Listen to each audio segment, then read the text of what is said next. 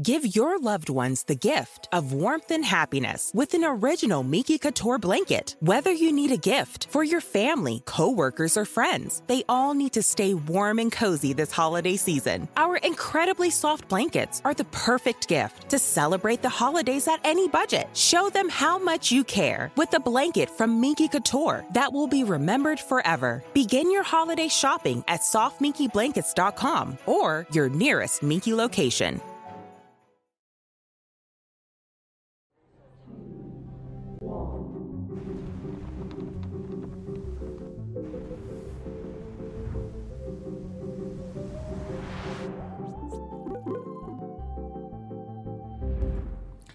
Salve, salve, amigos da ciência em todo mundo. Muito boa noite. Sexta-feira, sextou aqui hoje no Ciência Sem Fim. Muito bem-vindos a mais uma, uma live aqui, né, que a gente fala, né? Mais um podcast aqui hoje no Ciência Sem Fim. Hoje o papo vai ser muito legal, em Astronomia na veia de novo, com o parte, né? Depois eles vão explicar direitinho. Parte dos Astrotubers. A Miriam tá aqui, o Rubinho tá aqui também. Vai ser um papo muito maneiro. Antes, os nossos recadinhos do coração. Então, LTW Consult, você aí quer investir a sua grana, não sabe o que fazer? LTW Consult, o QR Code está aí na tela. O link está na descrição para você. O canal deles no YouTube é um verdadeiro curso aí de educação financeira. Então, está com dúvida? LTW Consult, vai lá, parceiros aqui do Ciência Sem Fim aí, desde o início.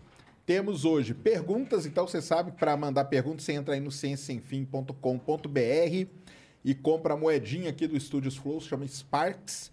Então, cinco perguntas de 10 Sparks, cinco de 20 Sparks. E se você quiser fazer alguma propaganda, duas propagandas de 2.500 Sparks. Tá tudo aí. É, o emblema, ele não vai estar, tá, porque ele foi atualizado, porque nós temos uma atualização na agenda, mas o código para você resgatar é AstroTubers, tá? Então vai ter aí para você resgatar. Falo também aqui da nossa. Ah, hoje tem até um negocinho a mais aqui, é um sistema solar 3D, tá? Que é um pessoal que fez aí, me mandou de presente. E temos aqui, ó, Lego Dealers. Coloca aí no, na tela, Mulambo. Coloca o Insta deles aí, ó. Lego Dealers, ó. Eles fizeram aqui, mandaram aqui pra gente um ônibus espacial, muito legal. E nós estamos aí em conversa, que vai ter um negócio muito maneiro com o pessoal da Lego Dealers. Então, você quer Legos diferentes?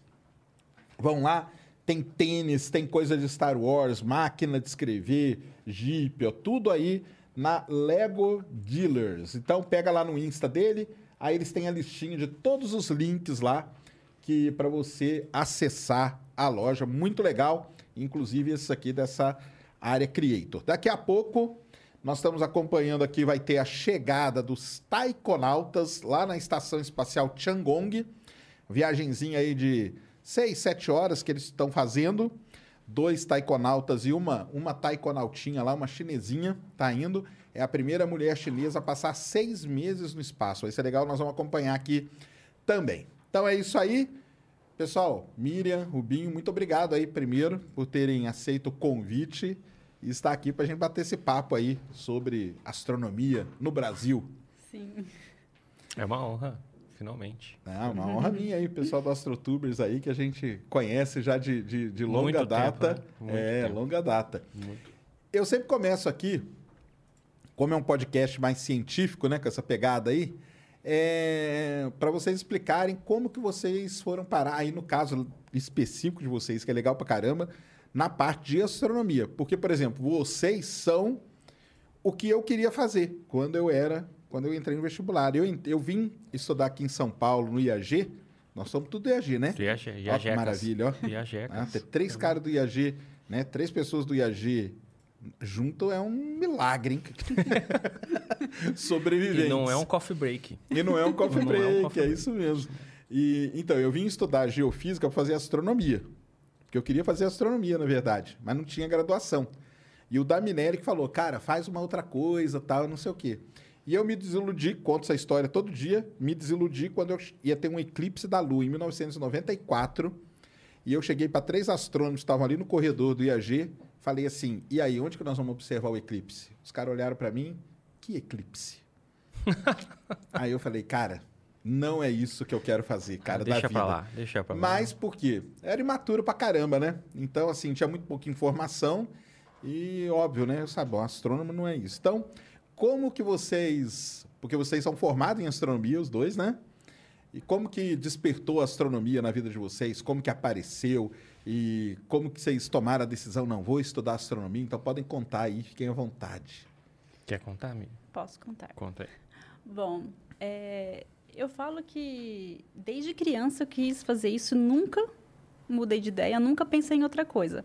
É claro, quando a gente é criança, a gente quer ser astronauta. Aí, A gente nem sabe o caminho que é, mas a gente quer ser. tem que ir embora do Brasil. Coração peludo, né? Mas, é, e aí eu sempre, só que quando eu era criança, eu não tinha acesso a coisas de astronomia. E isso parece que fez a astronomia ficar uma coisa muito misteriosa, porque não tinha livro e não tinha, lá em casa não tinha TV a cabo, não tinha nenhum videocassete para entre, integra- entregando minha idade. Quando você aprende cálculo, você não consegue era, mais não falar e consegue. entregar. Não. É, e aí, minha irmã, que era mais velha, chegava em casa com os livros de ciência, eu ficava folheando, ai, não tem astronomia. E eu ficava, quando tinha, eu, eu li o livro dela inteiro e ficava naquela loucura. Aí eu fui para o ensino médio e tudo, e no ensino médio eu não tinha muita instrução, por exemplo, com auxílios que as universidades dão, e não tinha o curso de astronomia ainda no estado de São Paulo. E eu fiquei, bom, tem no Rio. E eu fiquei, nossa, como é que eu vou viver no Rio, sozinha, sem família, sem dinheiro, curso integral, o que, que eu vou fazer da minha vida? Aí eu falei assim, não, vou ter que esperar mais um pouco. Aí fui fazer matemática enquanto isso, aí eu fiquei, não, agora eu vou fazer física, já que não tem astronomia aqui, eu não queria sair do estado de São Paulo, falei, vou fazer física e tá tudo bem. Aí terminei a, a graduação em matemática, fui lá para esse vestibular, eu entrei na Unesp, em- no campus de Rio Claro, Aí eu fiz a minha graduação, mas lá não tinha muita coisa. Ninguém trabalhava com astronomia. Tinha um professor que trabalhava com a parte de dinâmica orbital. Falei, vou fazer iniciação científica com, com esse professor. Enfim, aí depois, o, porque era a única coisa que tinha de astronomia. E quando eu fui para o mestrado, eu já sabia o que eu queria, porque isso... Quando eu fui para o mestrado, que ano que era isso? Acho que era 2013 que eu entrei no mestrado. Mas lá em 2006, eu, quando eu morava em Brasília, eu fui num congresso do ENAST, que é um encontro, na verdade, de astrônomos amadores. Isso, que é e legal pra lá, caramba. exatamente. E teve uma, uma palestra do professor Martin Mackler, e ele falava de, de astrofísica extragaláctica, falava de, do universo em larga escala, de lentes gravitacionais. Eu falei, é isso que eu quero fazer. Não importa, é isso, é isso, é isso, é isso. Então, quando eu entrei no meu mestrado, eu já sabia a área que eu queria. Daí eu fui pro, pro, pro IAG, tentei ah, o processo seletivo de lá. Aí foi aí que finalmente eu consegui chegar na, Conseguiu na chegar na astrofísica extragaláctica ainda. Ah, tá. Mas esse lá em Brasília, você nem tava... Você tava no quê? Em qual... Não, quando eu estava em Brasília, eu tinha acabado a... Foi no intervalo entre acabar a graduação de matemática e Ah, estava tá. estudando. E aí eu voltei para São Paulo, né? E eu estava estudando para o vestibular nessa época que eu, que eu morei lá. E, mas foi muito bom eu ter descoberto essa parte que eu queria. Ah, então. É legal, né? Que acontece esse turning point que eu falo na vida da gente, né? Exatamente. Aí, foi ao contrário meu, tá vendo? Você foi lá, viu a palestra do cara que te, né? Gostou. Motivou. Motivou. E eu fui lá, conversei com os caras que me desmotivou. Desmotivou, aí você largou. Eu larguei a mão. Fui, estudar o, o fundo da terra. Foi pro andar de baixo do, do IAG, né? Porque Exato. o, o IAG, o andar de baixo é geo- geofísica, o de cima astrologia e meteorologia, né? é isso mesmo. Exatamente. Mas quando eu estudei lá, eu não tinha aquele. Era só um prédio. Era só um prédio ainda. E eu ainda cheguei, quando eu estudei no IAG, eu ainda cheguei a fazer. E isso é que era legal, cara. Porque eu ainda cheguei a fazer matéria na água funda. Ah, Ah, E lá tem os observatórios, Sim, cara. sim, então sim. eu É adorava demais. ir pra lá.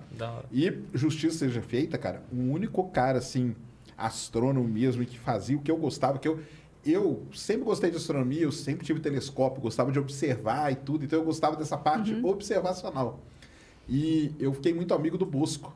Ah, mano, o Bosco. Então, o Bosco. Bosco, Bosco é sensacional, cara. Bosco, eu fui, eu fui orientando dele Ah, há um é? tempo. Olha Nossa, ele, demais. ele me lascou, né? Me colocou nesse caminho. Porque eu fui. Acho que a primeira matéria de astronomia que eu fiz foi com o Bosco.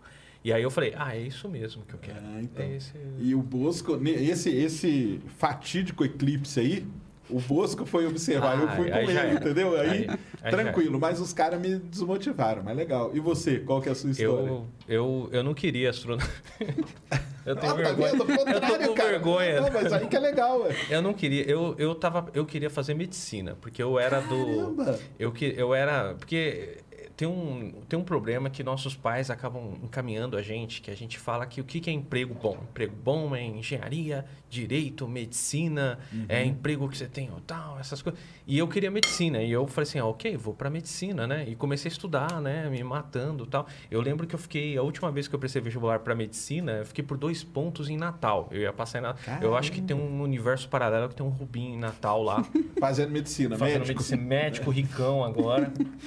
Mas morando em Natal lá. Cara, mas medicina E é um aí, negócio que tem que ser uma vocação, cara. Então- tem- por exemplo, você tem que gostar. Você gostava? Eu achava. Então, eu gostava. Ah, aí eu então, falava assim, não. Eu isso. achava que eu gostava. Eu fiz. Aqui em São Paulo tinha, tem um cursinho. O último cursinho que eu fiz, tem um, tinha um cursinho chamado Rede Medicina. Esse cursinho fechou, parece que deu uns problemas, eu nem sei o que aconteceu, mas parece que ele fechou. Esse cursinho era um cursinho muito caro, mas eu tinha uma bolsa de 100% assim nesse cursinho. E esse cursinho era para medicina. Então ele era um, muito mais pesado, assim, era um cursinho, todo mundo lá queria medicina, uma coisa pesadíssimo, né? Aulas enormes, em física enorme. E aí eu lembro que teve um professor de história, e aí um professor de história virou e falou assim: é, ele virou e, falou- e contou sobre Tycho Brahe. E ele estava contando sobre Tycho Brahe, feliz, assim, contando. E ele falou que Tycho Brahe ia nas festas, né? E quando e o Tycho Brahe falava que porque ele era sempre convidado para as festas. E ele era sempre convidado às festas porque ele era um gênio. Ele era um cara muito sapiente, era legal estar com ele. E diz ele, diz um, eu não sei se é verdade, nunca li em outro lugar, mas ele falou que quando perguntaram pro Tycho Brahe, porque ele falou assim que era, ele estava indo para as festas porque era moda ele estar nas festas. Ele estava indo porque as pessoas queriam dizer que ele estava lá, não que gostavam dele ou que falavam. Aí ele falou isso e falou assim: é, vocês todos estão aqui, vocês estão prestando medicina, certo? Então, é. Você, aí de vez em quando vocês saem para ir no, no intervalo na padaria aqui tomar um café e era, do- era perto da clínicas. Quando vocês vão lá, vocês encontram médicos? Aí todo mundo, sim. Direto você vê um cara com avental, jaleco branco, estetoscópio. Mas o médico tá lá no, no- na padaria de avental, estetoscópio e tal. E você acha isso normal? Aí todo mundo, ah, não, não é bom, né? Porque o cara... Ele tá lá porque ele quer mostrar que ele é médico. É o status, né? Sim. É o status. É o status. Vocês querem prestar medicina porque vocês querem se mostrar médicos ou porque vocês gostam de medicina? Aí eu fiquei assim... Ih, cara. O cara colocou Abalou. aquele ponto de interrogação, né? Veio Aí eu- igual uma flecha, né? Aí eu fiquei assim, e eu lembro que meu pai, ele virou pra mim e falou assim, meu pai tinha uma floricultura. E aí minha irmã tava chegando na idade adolescente, ele falou assim, ó, eu não tenho mais dinheiro pra custear você, então faça o seguinte, você presta agora esse, esse ano, se você não conseguir, você trabalha comigo na floricultura. Eu falei, nem a pau. Falei, nem a pau, plano B. Fui lá, peguei o, a USP, o manual da USP, assim, comecei a ler ah, os negócios. E aí parei naquela parte que tinha física, tem habilitação em astronomia. E a parte de habilitação em astronomia, você lê, ela te engana. Ela fala que é, nossa, que maravilha, que não sei o quê. Aí eu falo, nossa. Aí eu olhei aquele telescópiozinho largado no canto. Falei, "Eu- será que eu sempre gostei de astronomia e eu tô me enganando? Olha só. E aí eu, aí eu falei, não, vou prestar astronomia, vou prestar medicina, mas na USP eu vou prestar física com habilitação e vou tentar habilitação em astronomia. E aí, se for, for. Se for, Entendi. foi. Aí eu prestei e passei na Aí meu pai chegou e falou assim, e aí, passou medicina? Eu não, fiquei por dois pontos. Então, bem-vindo aqui ao meu trabalho na floricultura. Eu falei, ah, ah, passei como, como físico, toma aí. Aí ele ficou assim, o que, que você vai fazer da vida? É, porque aí não conhece, não sabe, né? Deu uma desilusão nele, assim, porque aí você começa, quando você fala que você vai fazer medicina, a, tem, a sua avó já começa a pedir remédio pra você, sabe? Já. Fazer consulta, É, né? faz consulta, você quer.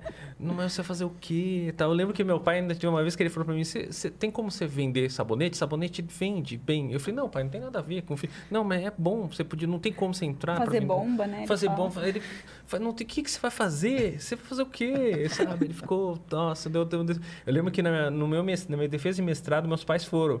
E aí, na hora da saída, meu pai falou: então é isso que você faz. Eu falei, todos Até, aí esses anos. entendeu, aí entendeu. Ó, que bom, ó. Ah, deu, até que enfim serviu. Porque eu acho que minha mãe até hoje não sabe, cara. Eu já Não. Minha mãe não formado, sabe também. mestrado, doutorado, acho que ela não sabe muito bem, não. Falar o que, que eu faço, não sei o que é mais ou Ah, menos. Deixa. Não, mas legal. Não, legal demais a história. E aí vocês fizeram. Então a graduação de você ainda não era a graduação em astronomia, né? Não, não era. Era esse esquema Eu fiz física habilitação. com- Você chegou a fazer habilitação? Não, você porque fez eu fiz na Unesp. Na Unesp, na né? Unesp não tinha nenhuma matéria que envolvia astronomia. Você fez o esquema que era antigo. A gente fazia uma, uma para fazer o mestrado depois em astronomia, Sim, né? e, mas eu sempre, eu estudava um pouco, eu sempre tive, sempre, né? Depois do ensino médio, eu tinha um grupo de astronomia amadora, que era os Los Sombreros Alcoólatras Astrônomos, Olha só que legal. para maiores de 18, tá? Maior de 18. Então a gente se reunia a galera e ia pra. Tinha uma estação de trem abandonada, então era muito escuro ali. Na minha cidade era uma cidadezinha minúscula, né? Ainda é. A gente ia pra lá, é, violão, telescópio, vinho. Acabou, e né? ficava ali Maravilha. e discutindo, porque o céu era lindo ali. Era um lugar super escuro. Chegaram a ver algum alienígena, não? Não. Não podemos falar sobre isso. Essa é uma coisa que. E era muito, muito, muito legal, assim. Então, a gente montou também um grupo de estudos. Depois, a gente tentou aprender a construir telescópios, que foi uma Ah, legal. jornada. Né? Chegou a construir? Mas eu nunca finalizei, porque só de cortar, a gente cortava o vidro, Cortava o vidro? Chegava a cortar o vidro? a gente montava uma, uma Caramba. fresa e ficava assim, Uhum. e com os abrasivos desbastando, criando os testezinhos para fazer, para fazer depois os testes, né? E só que a gente nunca finalizou. O meu amigo finalizou, o que trabalha também com a gente lá no, no, no planetário.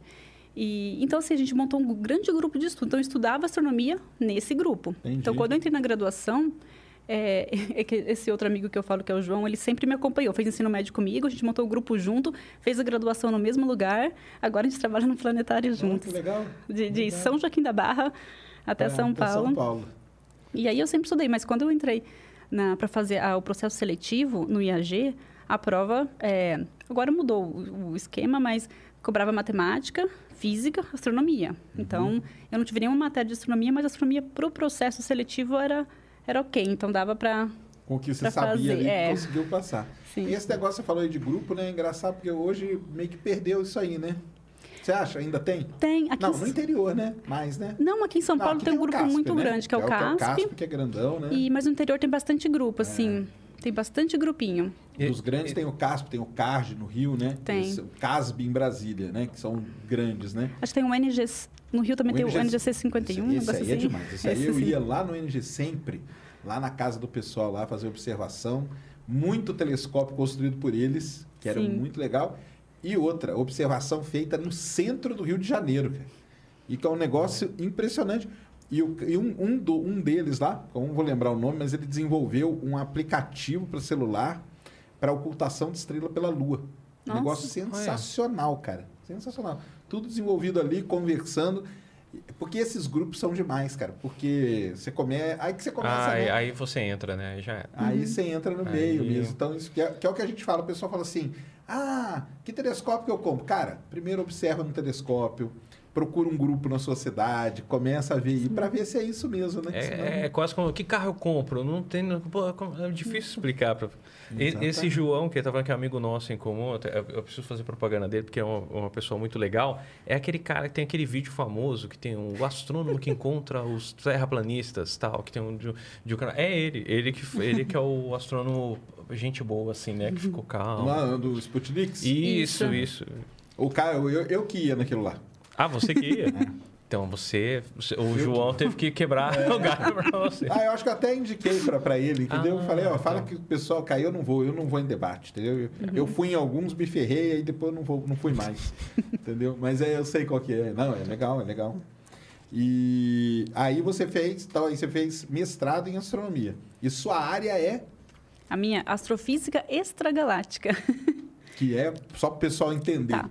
É, bom, astrofísica extra- extragaláctica estuda coisas fora da nossa galáxia. A gente acaba estudando a nossa, porque como a gente está aqui dentro, a gente consegue ter uma, uma informação de dentro que a gente não teria das outras. E no meu caso, eu trabalho com é, nossa, grupos de galáxias, aglomerados de galáxias. No mestrado, eu trabalhei com superaglomerados de galáxias. E eu utilizo uma técnica que chama lentes gravitacionais, Que é sensacional. ah, eu acho lindo. É, porém, assim, quando a gente vê imagens na, na internet sobre lentes gravitacionais, sempre aparecem aquelas coisas distorcidas lindas, que são as lentes fortes. No meu caso, eu trabalho com as fracas, que se você pegar uma imagem, você não consegue identificar nada. Então, é só processo é, estatístico, muita programação ali para extrair informação. E no mestrado eu foquei mais em, em superaglomerados e no doutorado estou trabalhando com, com grupos de galáxias. Aí vou, eu vou fazer aqui as perguntas que o pessoal sempre faz. Sim. Primeira pergunta que o pessoal faz disso é o seguinte. Cara, a gente ouve falar que o universo está expandindo. Sim. Por que que a... Eu sei a resposta, mas só para você, você falar. Por que, que a gente está se aproximando de Andrômeda? Então, se o universo está se expandindo, não era para a gente estar tá se afastando? É, porque tem, depende do, do, da escala que a gente está, a força gravitacional, ela vence, né? Ela essa, ainda. essa é uma guerra, né? A gente está tentando é, se aproximar gravitacionalmente e tem a expansão que está espalhando, né? Distanciando tudo. E até por isso, por exemplo, o de galáxias, eles ainda conseguem, essas estruturas enormes conseguem se formar, porque está ali a força gravitacional, porém estruturas maiores do que isso já não conseguem vencer a, a expansão do universo. Então não vai ter hiper, mega, ultra aglomerados Entendi. de galáxias. Os, os super são os que são os maiores, né? Sim. Que o pessoal até fala, né? As maiores estruturas ligadas pela gravidade, Sim, né? né? E aí a expansão, então, a gente só verifica ela na grande escala do universo que a gente chama, né? Sim. Que o pessoal fala. Então é isso, viu, pessoal. Isso aí é, o pessoal sempre pergunta, cara, mas como assim? O pessoal fala que expande, mas nós vamos colidir com Andrômeda, não é para estar se afastando? Mas é porque dentro do aglomerado pode estar, num momento você pode estar se aproximando, no outro você pode estar se afastando também, sim, né? sim, Tá, é tudo uma bagunça, né? sim. Ah, legal. Não, e lente gravitacional é um negócio sensacional. Explica pro pessoal o que é uma lente gravitacional, só para eles terem uma. Uma noção. É. Eu gosto de, de usar sempre eh, o exemplo que uma lente gravitacional nada mais é do que uma ilusão de ótica causada pela gravidade. Então, objetos muito distantes, então, por exemplo, galáxias muito distantes, quando a luz dessas galáxias, até no caminho que ela faz, de lá até chegar a gente, ela vai cruzando coisas no caminho e se ela cruza, por exemplo, com um aglomerado de galáxias que tem muita massa, é, a luz daquelas galáxias sofre uma pequena ou grande né, distorção, então você pode ver umas imagens parecidas com arcos ou imagens é, duplicadas, multiplicadas. Um quasar distante, você enxerga numa imagem quatro pontinhos, que é o mesmo quasar que a imagem co- quadriplicou. Então, é uma grande lente, né, um grande telescópio natural. Então, além dele fazer essa, esse efeito, causar essas distorções, eles podem também magnificar, né, aumentar o brilho de objetos muito distantes que a gente não enxergaria. Então, por isso que a gente, a gente fala que são grandes é, telescópios naturais. Aumenta naturalmente a Então Sim. potência dos telescópios. Exatamente. Tanto que eu acho que aquela GNZ11, que é a mais distante, né, que o Hubble, ele descobriu Uhum. via lente gravitacional, né? Sim, Foi via lente gravitacional. Então você tá aí na expectativa do James Webb, né? com certeza. Todo James mundo, Webb, né? Todo, Todo mundo, mundo, todo mundo. todo mundo. Nossa, eu tô mais pra- finalmente. eu tô mais pra ver o lançamento dele, mas, É. mas- não, mas é porque os astrônomos estão, né, apostando. Daqui a pouco vamos falar mais do Uhum. James Webb, por que que ele vai, o que que ele vai representar pra gente. Então a sua é extragaláctica. E a sua, Rubinho, qual que é? Eu trabalho com. Eu trabalho, no mestrado eu trabalhei com, com polarimetria, a gente trabalhou com aglomerados, né? Em polarimetria. E no doutorado estou trabalhando também com estrelas massivas de um aglomerado. É, Você é aí- astrofísica estelar, então. Estelar. Trabalho, tra- trabalho com isso. Fiz com um mestrado com o Antônio Mário, que ele trabalhava com. Ele é, um, ele é especialista ah, nome dos seus em. orientadores. em- Ah, meu orientador, é, tanto no mestrado quanto no doutorado é o mesmo, que é o Eduardo Cipriano. Legal. Aí eu fiz um mestrado com o Antônio Mário, que ele é o especialista em polarimetria, né? Se falou em polarimetria, tem que falar, falar sobre Fala ele. pro pessoal o que é polarimetria. E- e isso é bem legal, porque a polarimetria é, um, é uma técnica, assim, né? Que o, o Antônio Mário, ele, ele é um especialista nessa área aqui no Brasil, em que ela pega, sabe o seu óculos, o óculos de sol, ele polariza a luz. Ele corta a luz, a luz é uma onda que ela vem vibrando em todas as direções, e o óculos, por acaso o óculos de sol, ele corta e ele polariza, ele faz ela vi- vir vibrando só numa direção.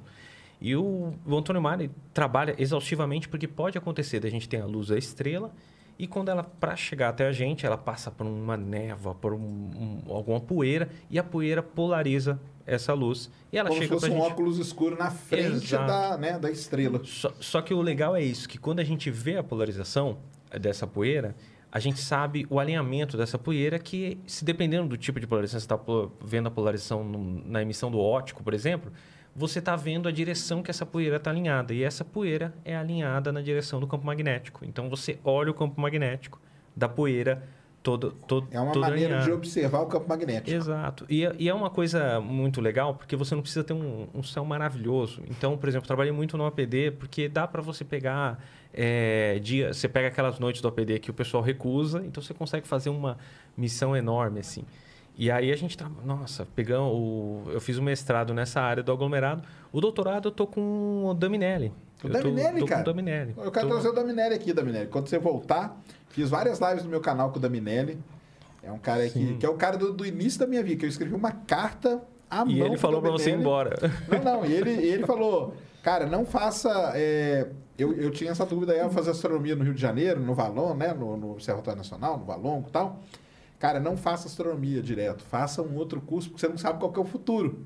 Então você não sabe como vão ser as coisas e tal. E aí depois você entra na astronomia. Então foi ele que me. Que legal, então você tá com o Daminelli. Tô com o Daminelli, tô fazendo agora o doutorado com aglomerado. A gente tem um, tem um eu tô trabalhando com um aglomerado chamado o Westerlund 1. O Westerlund Oh, 1 famosíssimo. famosíssimo, Foi é aquela cheio de problema. do Hubble, né? De aniversário, Isso, cheio de cheio de problema esse aglomerado. E aí a gente tá, eu tô tentando né? Que é um modelar. aglomerado de. Pessoal, porque ela é aglomerado de galáxias, pessoal. Sim, é O dele é aglomerado de aglomerado de estrelas. estrela. E de, De estrelas, grandes, né? Estrelas grandes massivas. Não é mais legal. Não, nós vamos falar disso aí, das tretas que tem entre as áreas. Ah, que absurdo. É absurdo. E O pessoal que fica esperando o- ter um, uma lente para Enfim, Ah, eu, o Westerlund 1 é legal porque ele tem. Ele é um, é um aglomerado bizarro. A gente não tem ideia da, da idade. Ele tem estrelas que parecem ter uma idade mais nova, tem uma idade mais velha. E Isso não é normal. É legal que quando a gente estuda aglomerado. Estudar aglomerado, quando eu fiz o mestrado, é útil estatisticamente, porque a gente tem um grupo de, de estrelinhas que a gente sabe que eles têm é, a mesma idade, a mesma distância, apro- apro- aproximadamente, a mesma distância, a mesmo, a mesma composição química. Então, quando a gente encontra um grupo, porque elas nasceram juntas, todas irmãzinhas, quando a gente encontra um grupo que é meio bizarro, que a gente não consegue determinar, ou eles colidiram, ou as estrelas estão comendo outras estrelas, estão rejuvenescendo. Então, eu estou tentando, agora no doutorado, estava tentando modelar algumas estrelas para tirar alguns é, parâmetros fundamentais deles, assim, Entendi. tipo é, raio, distância, essas coisas. E o pessoal entender, quando a gente fala estrela de grande massa, a gente tá. A gente usa um parâmetro, né? Para o pessoal saber que a gente usa a massa do Sol, né? Sim, como, sim, como uma massa, vamos dizer, padrão, né? sim. E aí, quando se fala grandes massas, você está falando Ah, é quanto? mais 50 massas solares, assim, 50 pra vezes a gente massa do ver. Sol. É, pelo menos, quando a gente fala, é engraçado que quando a gente fala estrela de grande massa, a estrela já é uma coisa de grande não, massa. é, já é, né? Já é uma coisa de grande massa, mas é a partir de 50. É, eu, eu fico brincando porque as estrelas de grande massa são mais legais, que elas acontecem alguma coisa, né? Estrelas, massa, estrelas pequenininhas, pouca massa, elas não demoram muito para acontecer, não tem graça, não acontece nada, é uma coisa meio tediosa. Então eu acho mais da hora as estrelas de grande massa. Agora quem vê aglomerado, quem vê galáxia é outra.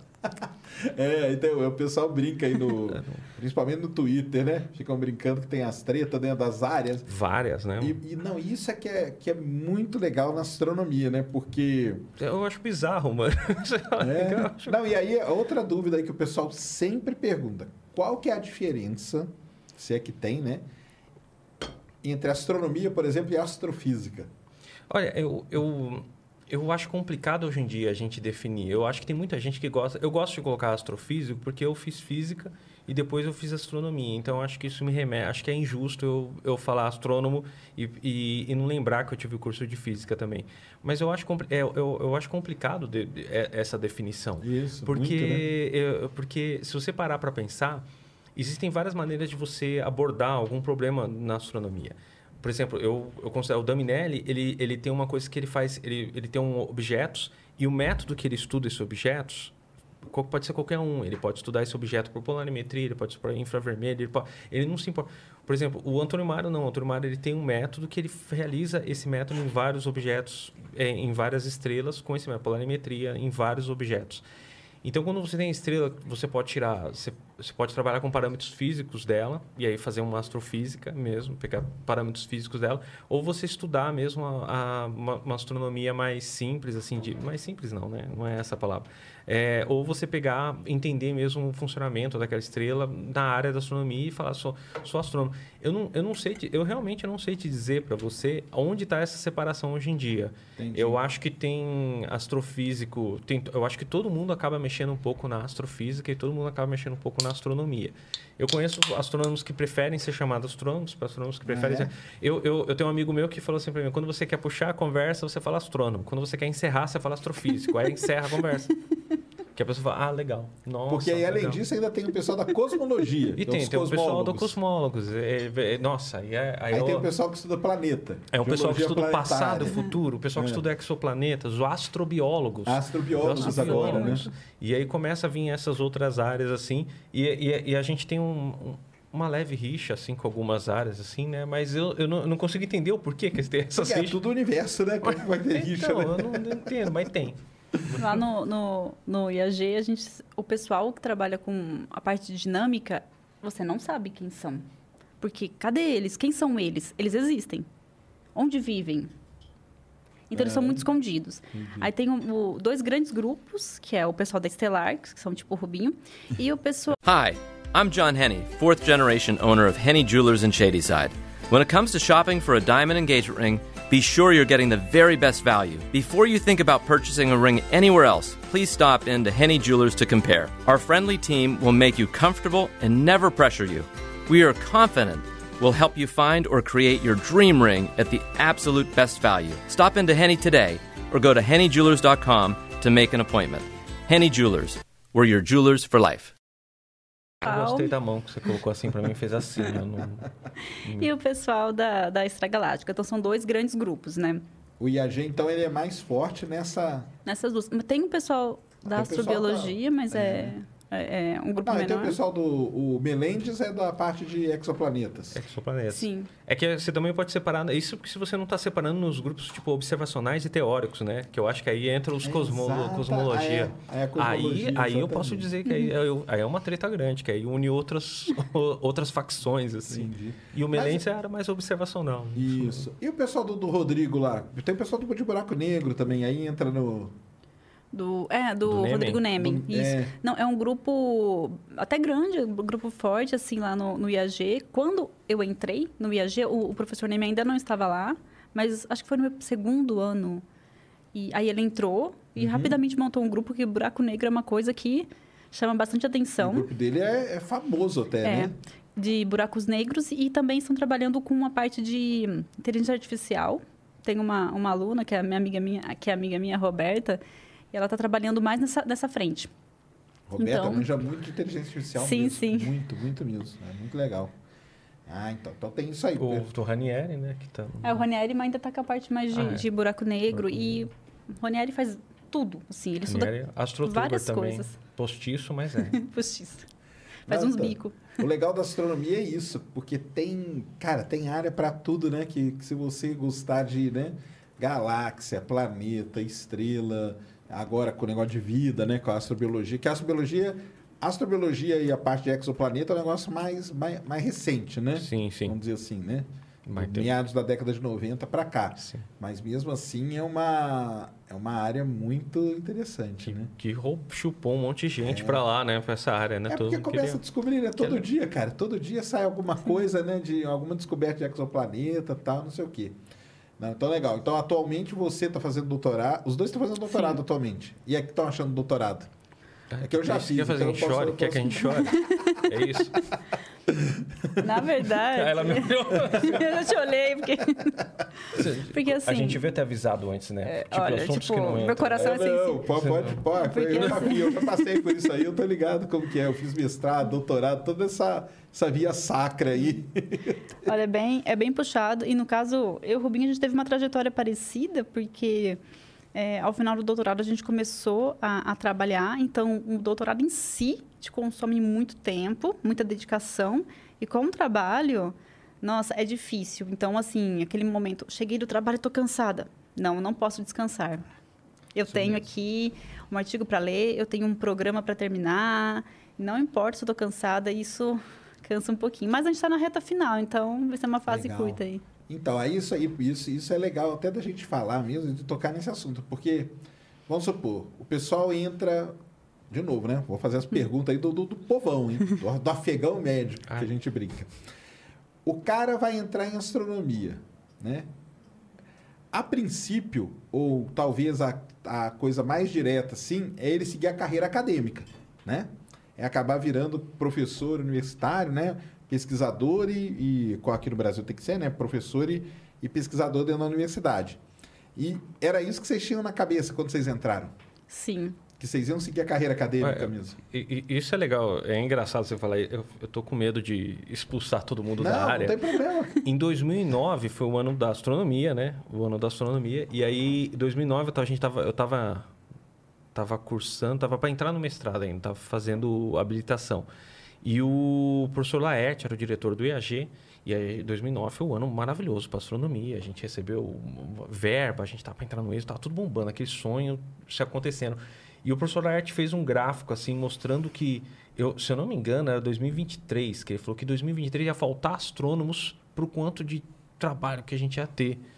E aí, e ele falou aquilo e eu falei, nossa, que maravilha, que ano maravilhoso, vou que coisa incrível, né?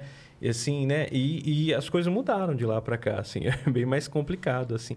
Eu, eu, eu não sei, eu, eu, tô com medo de desmotivar os Não, não, não, mas é, é porque é para falar mesmo, porque assim, tem, tem carreiras que o pessoal às vezes nem, nem, nem sabe, porque aí nós vamos falar o que vocês trabalham, que não é a parte acadêmica, né? E isso é que é legal, porque às vezes você entra numa área que você pensa assim, caramba, só tem, talvez só tem a parte acadêmica para seguir. E, e não, né?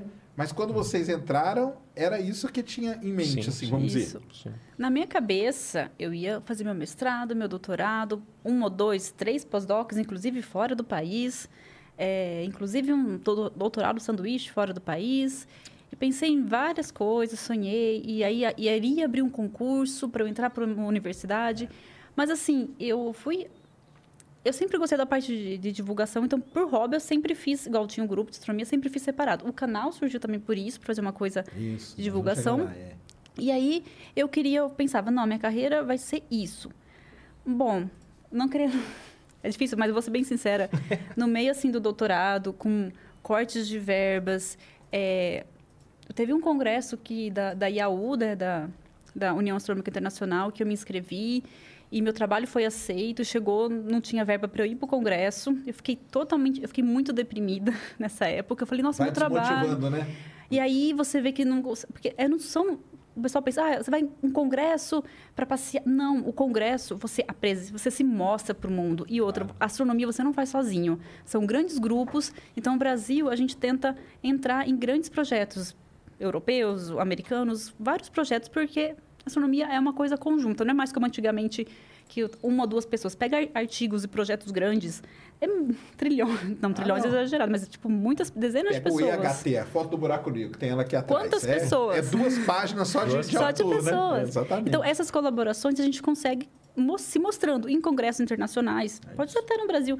Então, quando, quando eu vi que eu não estava conseguindo isso e não estava, não estou vendo o aumento da bolsa ou con, o concursos não, não estão saindo, eu fiquei assim, gente, meu futuro, sabe? Aqui no Brasil começou a ficar difícil. Então, ou eu vou para fora ou eu fico aqui, né? Aí surgiu, então, a Ah, oportunidade do, do trabalho. Não, isso aí é legal de falar, que o pessoal não tem uma. Quem, é, é muito complicado, pessoal, quando você não tem uma vivência acadêmica. Então, por exemplo, assim, congresso. No currículo, vale quase nada. Nada. Nada. É uma Entendeu? linha só É. para você ter um. E em pontos ali também, né? É. No, no- no famoso Lattes, que é o que rege a nossa vida aqui acadêmica, ele não vale quase nada, mas é a hora que você vai saber o que está acontecendo no mundo. É. Porque a gente fica, eu, eu falo, é, é o exemplo do porão. Você está trancado no porão aqui, estudando ali um negócio, você nem sabe se no mundo o pessoal está fazendo e tal. Então, o congresso é muito importante para você saber, cara, será que eu estou pesquisando aqui? Alguém já fez? Será que é essa linha mesmo que eu tenho que seguir? E aí, tal, às vezes, você encontra pessoas no congresso que vão te ajudar, às vezes você encontra Fazer aquele grupos. network, né? O network é, fundamental na carreira acadêmica. Então, tem que ir mesmo. Eu fui em muito congresso, aí eu sou na, na outra, né? Geofísica, geologia, mas fui em muito congresso, sempre fui em congresso, mesmo não valendo nada, porque o pessoal fala assim. A, a conta que o pessoal faz na- no meio acadêmico é a seguinte: enquanto você estiver no congresso, quantos artigos você poderia ter escrito? Que vale É. 10 vezes mais do que você tem no congresso. Mas talvez o conhecimento que você tem no congresso, você não vai ter nem 100 artigos que você vai escrever. Então tem essa, tem essa coisa toda. E aí, quando começa, seu trabalho é aprovado, aí não tem dinheiro para ir. Esses negócios vão te minando, né? Sim. Vai te minando, vai te minando. E você, tava nessa aí também? Eu de- também, não, eu também, mesma coisa, né? Entrou na... Eu, eu cheguei a, a fazer, ganhar a bolsa sanduíche, mas eu não fui porque eu tive problemas familiares, eu, eu fiquei meio atormentado também com a ideia de sumir um ano, assim, da minha família tal, mas aí eu tive problemas familiares, falei, olha, não vou aceitar essa bolsa tal. E aí a gente entr- entrou na pandemia, aí meio que congelou tudo. E aí, e, nossa, e aí foi difícil, né? Foi, é, tá, tá difícil para tocar, porque é difícil você ter, você tá na sua casa, aí é tudo, tudo fechado, fica aquele tempo todo mundo lacrado em casa, assim, né?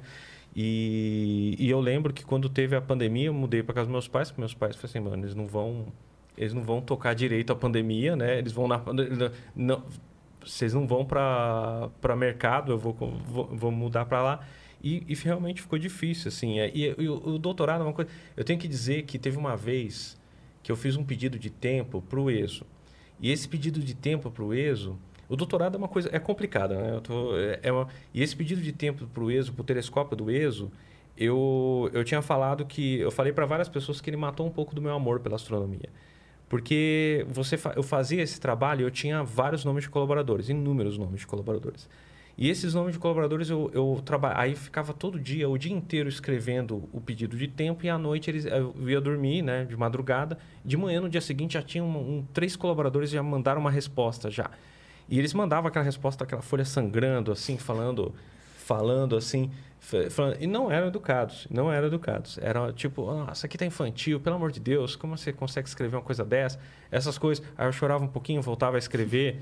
Aí eu ficava assim, e aí saía, e o pedido saiu, e eu consegui. E eu consegui sair. Mas é, eu acho que assim, a- o mundo acadêmico, ele me mostrou um peso. Teve, mostrou nessa hora, eu estava pensando assim, nossa, que peso, né, o mundo acadêmico. A gente tem a gente tem que a gente tem uma defesa. Por que, que a gente tem uma defesa? Porque tem alguém atacando, né? A gente tem uma defesa de ter- e a gente é um, é, é um mundo é um mundo complicado. E aí eu comecei a ver alguns grandes amigos meus assim que é que eu tenho, tem o Daniel Moser, tem o, o- o- eu vou citar eles, não sei se eles vão ficar felizes, né? Mas eles são, eles têm um currículos exemplar, exemplares assim, currículos assim que exemplares e tiveram que ir para fora de São Paulo. Em São Paulo não conseguem emprego. Tiveram que ir para fora de São Paulo, conseguir alguma coisa aí, tiveram que sair. Então isso isso é desan- isso desanima, sabe? Aí você começa a ver porque quando você está fazendo todo esse trabalho e você vê uma luz lá no fim do túnel, você fala assim, da hora, então é só eu me dedicar aqui que tem. Mas quando você começa a ver que tem gente voltando, falando, não, mano, não é luz, não, não tá, volta que é trem chegando. Então, aí, aí isso dá um desânimo, sabe? Então É, fica... e para o pessoal entender também, porque o que acontece? Você faz seu doutorado, pelo menos nas universidades aqui de São Paulo, você está habilitado a ser professor, a se candidatar a uma vaga. Sim, Só que o problema é que a vaga tem que aparecer. exato. E, e é- e é super não- concorrida. é né? muito concorrido. Porque, por exemplo, a vaga surge para a universidade. Exato. E dentro da universidade você tem um lobby de a medicina que vai brigar com a física, que vai brigar com a química, com a biologia, com o IAG. Aí sai uma vaga a cada cinco anos. É, e aí você tem que ficar naquela. Aí não saiu a vaga. Aí quando que vai ter outro concurso? Você não sabe. E nesse período, o que, que você faz? Uhum. e aí você né? faz aquela pós-doc que é dois anos fora naquele lugar e passou é dois anos que você tem garantia que você vai ganhar a bolsa, mas passou dois anos você vai ter que provavelmente se mudar desse lugar que você tá, procurar um outro lugar, assim. Você não sente a estabilidade, Fica assim. caçando onde tem vaga. Exato. Assim, você sai andando pelo Brasil, pelo mundo e. Você é vai terminando, aquele, vai terminando a bolsa, você já começa a pagar tudo no, no- nada em crédito, né? Você começa assim, não, vou. Não, é, a, a carreira acadêmica, assim, ela é, ela é realmente ela é pesada, né? Mas aí, no meio disso, surge uma luz no fim do túnel, né? Porque, assim, não tem só a carreira acadêmica, só para quem faz astronomia. E aí é o que vocês fazem. Então, aí conta pra gente, como que apareceu aí o que vocês... Onde vocês trabalham? Vai lá. Bom, no finalzinho, assim, da minha bolsa, tava acabando assim, ainda tinha um, um- um tanto de coisa ainda para fazer do meu doutorado. Eu falei, nossa, mau emprego. Aí surgiu a oportunidade de trabalhar no planetário, aqui em São Paulo. E eu sempre já fazia essa parte de divulgação por, por hobby, assim, sempre vou fazer porque eu gosto. E o trabalho no planetário me encantou, assim, de uma forma, porque uma, eu, igual eu, eu te falei, eu me sinto privilegiada por trabalhar com astronomia. E o planetário é um lugar, assim, eu me sinto, eu acho que eu mais aprendo ali do que eu ensino as pessoas. Porque eu tenho que me preparar e ali surgem perguntas, assim, de todos os Exatamente, tipos. Criança, pessoas, assim, que não têm noção, assim, por exemplo... ó, uma pergunta que eu escuto quase todos os dias é assim, moça... Como assim Plutão não é mais planeta? Eu falo, dá sua mão, eu te entendo. Não falo da sua mão porque agora está no momento que não, né? Mas assim, eu entendo a sua dor. E e aí, pessoas que descobrem, pessoas que vão ali não porque gostam de astro... muitas gostam, algumas, ah, vou levar meu filho, vou acompanhando e sai dali assim, ó, que maravilhoso, que lindo, né? Então, para mim, foi um trabalho assim encantador, porque ali a gente eh, não só apresenta as, as sessões de planetário, a gente tem cursos, tem oficinas, a gente atende o público, atende escolas. Então, assim, você tem que saber um pouquinho de tudo, tá por dentro de tudo e faz você, porque ó, o exemplo que você deu é muito isso lá do, do comecinho da, da conversa. Vamos ver o eclipse? Que eclipse? O pessoal da academia é muito fechado na pesquisa e só, por exemplo, quem estuda exoplanetas está ali. Exoplanetas. Quem estuda galáxias, galáxias. Mas, assim, tem um mundo de coisas acontecendo e que a gente fica muito focado. E- não é só porque a gente quer, porque a gente é meio forçado a Exato, isso Exatamente. dentro da academia. Então, assim, quando eu estava no planetário e tive, tive que estudar várias coisas, quando eu entrei, tava, tinha uma exposiçãozinha de meteoritos. E aí eu fui tentar arrumar, falei, peraí, eu ia montar um, um- um material de apoio, eu comecei a estudar um monte de coisa de meteoritos que eu nem sabia.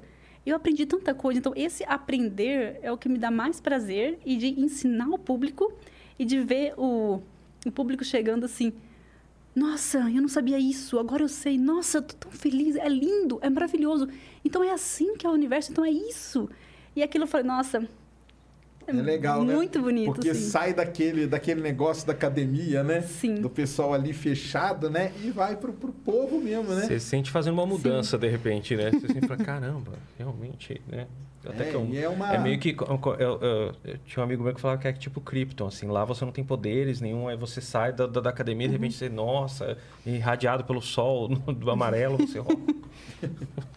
Não, e no seu caso, foi. Eu, eu, eu entrei, depois da, da Miriam, pro, pro- é, aliás, foi. Quando eu entrei, você Já estava Já tava alguns com meses. uns meses, Não, né? não estava com um ano ainda não, Não. estava com uns meses. Eu fui, eu fiquei, né? Eu, eu- quando terminou minha bolsa, eu fui trabalhar de professor, fui dar aula, fui dar um, fazer um, algum- e Eu tava, eu lembro que o um amigo nosso, o João, que estava lá, ele me telefonou, eu tinha sido aceito numa escola particular, né, para substituir uma professora que estava que tava grávida e tal. Mas aí eu achei que eu ia ficar na escola. Falei, não, João, vou negar, porque eu estou numa escola particular aqui e tal, não sei o quê. E aí eu acho que ela, tá- acho que ela estava grávida, ela, ela, ela ficou só um mês fora e voltou, alguma coisa assim. Ou a mulher não gostou, ou não gostaram de mim, né? Tem essa possibilidade também, né? Não gostaram de mim dando aula. E aí, aí eu falei, ô João, então, lembra aquela vaguinha lá que você falou lá? Eu estou disposto ainda. Aí ele falou assim, não, venha para cá, venha conhecer o planetário também. e eu lembro que quando... E a primeira coisa, eu dei uma palestra lá falando sobre Natal. Eu, eu sou muito fã do Natal. Eu gosto muito do Natal. Eu tenho... Não me olha feio, eu gosto do Natal. Eu também gosto. Ah, bom, eu sou muito fã do Natal. O Natal é uma época que eu. E aí, quando eu teve uma palestra para falar do Natal, eu falei assim: eu quero fazer isso. Vamos, fa- vamos fazer alguma sessão aqui de Natal? Eu falei: eu quero fazer sessão de Natal porque eu amo o Natal, então eu quero fazer sessão do Natal. E aí, eu fiz a sessão do Natal e fui falando, falei, brinquei, falei o que, que poderia ser a estrela de Belém, né? Fiquei falando das teorias, fiquei falando da não sei o quê.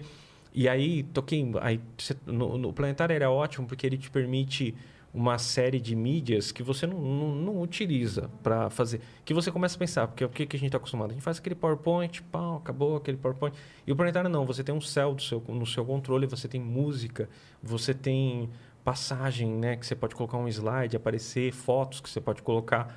E, e aí Pode quando- viajar para qualquer lugar do Exato. mundo, né? Vão- E do tempo, né? do Isso que é legal. Aí você fala, vamos lá para, vamos ver o céu da, do não sei o que da. No dia que Jesus da- nasceu, Jesus lá. nasceu, aí toca uma música árabe e tal, e fica todo mundo se sentindo lá. É, é perfeito. É uma imersão, né? Im- Uma imersão, exato. Não, quando você faz aquela imersão no planetário, que é a clássica que você tira o céu do planetário, o pessoal já fica, ó, principalmente quem mora em São Paulo, né? Já vê aquele céu e fala, uau, que mentira, né? É assim Não- que é o céu? é assim que é o céu. Tem gente que depois fala, até hoje, tinha gente que tem uma mulher que reclamou comigo que falou assim: por que, que a cúpula não abre mais? Porque ela abria antes pro céu. Eu falei, "Ah, nunca abriu, nunca. a- Nunca abriu.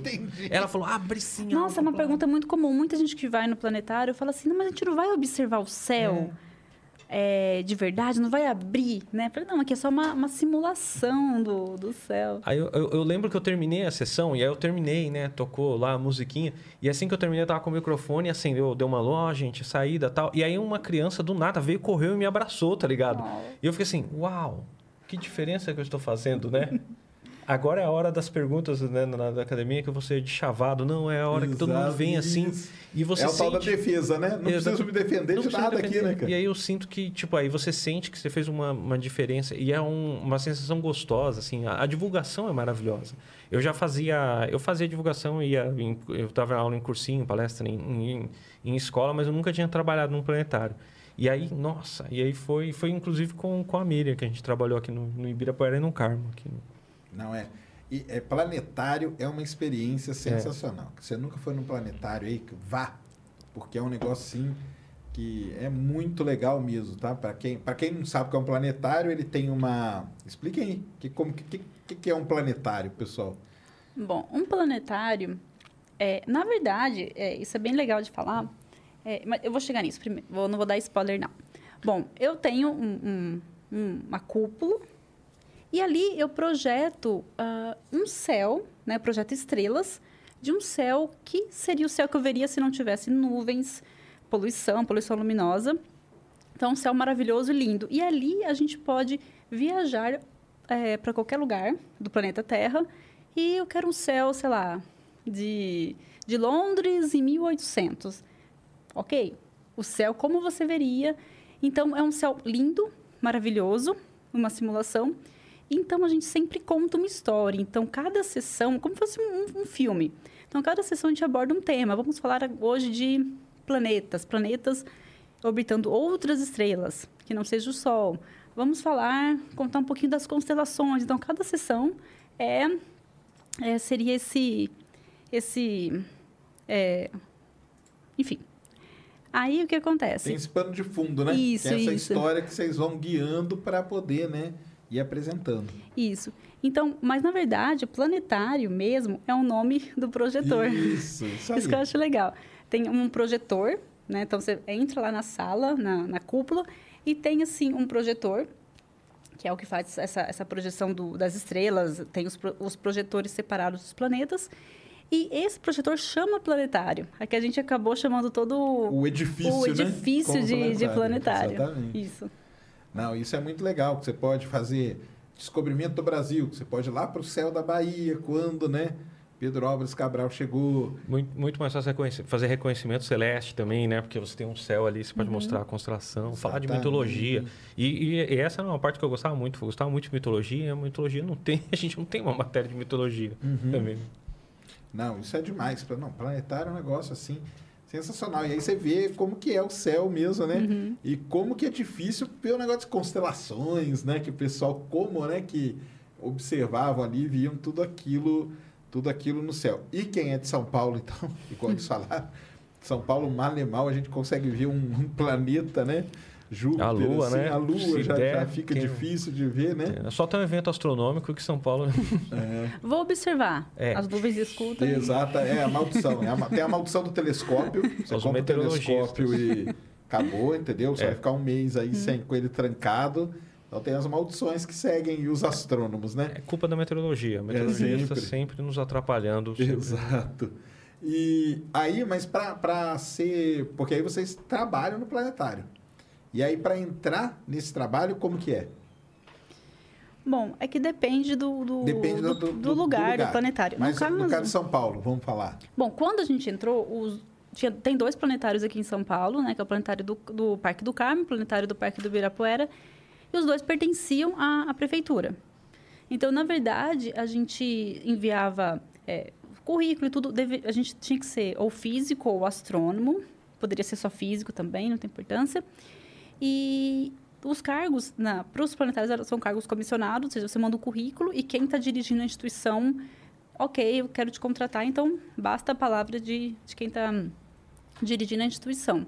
Algumas instituições, por exemplo, são privadas. Agora, o, o Ibirapuera ele passou por uma concessão, então é, é uma empresa que está administrando, então, sim, no caso foi currículo, aí o RH da empresa, ok, tem tinha que ser também É, depende, tem vários cargos dentro de um planetário, não é só astrônomo, não, tá? Então, isso abrange várias coisas. Por exemplo, é, nós temos é, dois técnicos atualmente no Ibirapuera.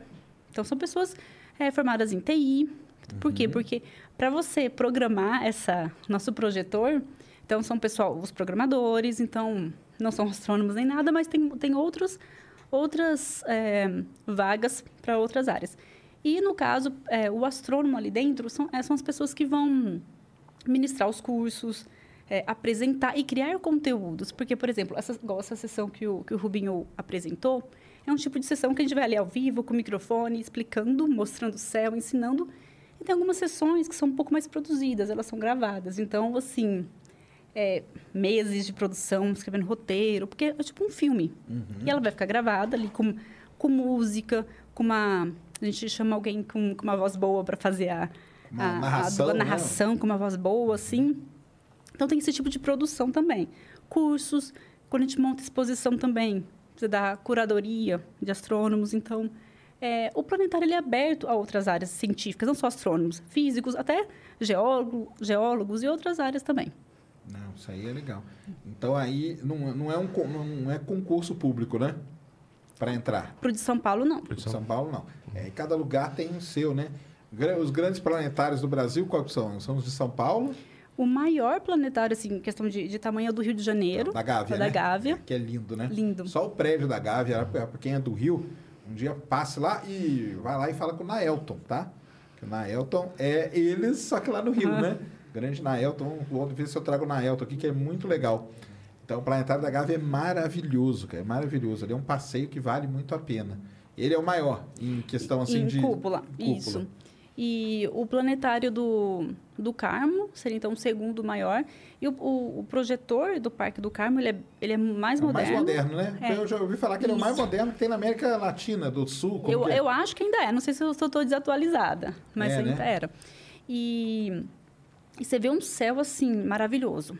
Assim, é um céu que você fica... "Ah, Nossa, se um dia eu conseguir ver um céu assim, na natureza real, tô ali, tô ali fora, não dentro de um planetário, seria lindo. Aí é onde mais tem. Ó, Brasília, que é o Adriano Brasília. É, Leonidas, Brasília eu já fui. que é o planetário de Brasília, que é o Adriano. Goiânia. Parece uma nave espacial de Brasília, assim, é, Ah, é. antes de você entrar na cúpula, é tudo muito é branco, parece que você está entrando numa nave, assim. Então, isso que é legal do planetário, porque como ele tem uma cúpula, cada prédio tem a sua, né? A arquitetura, de, Sim, a sim. arquitetura do planetário já é um negócio interessante pra caramba, né?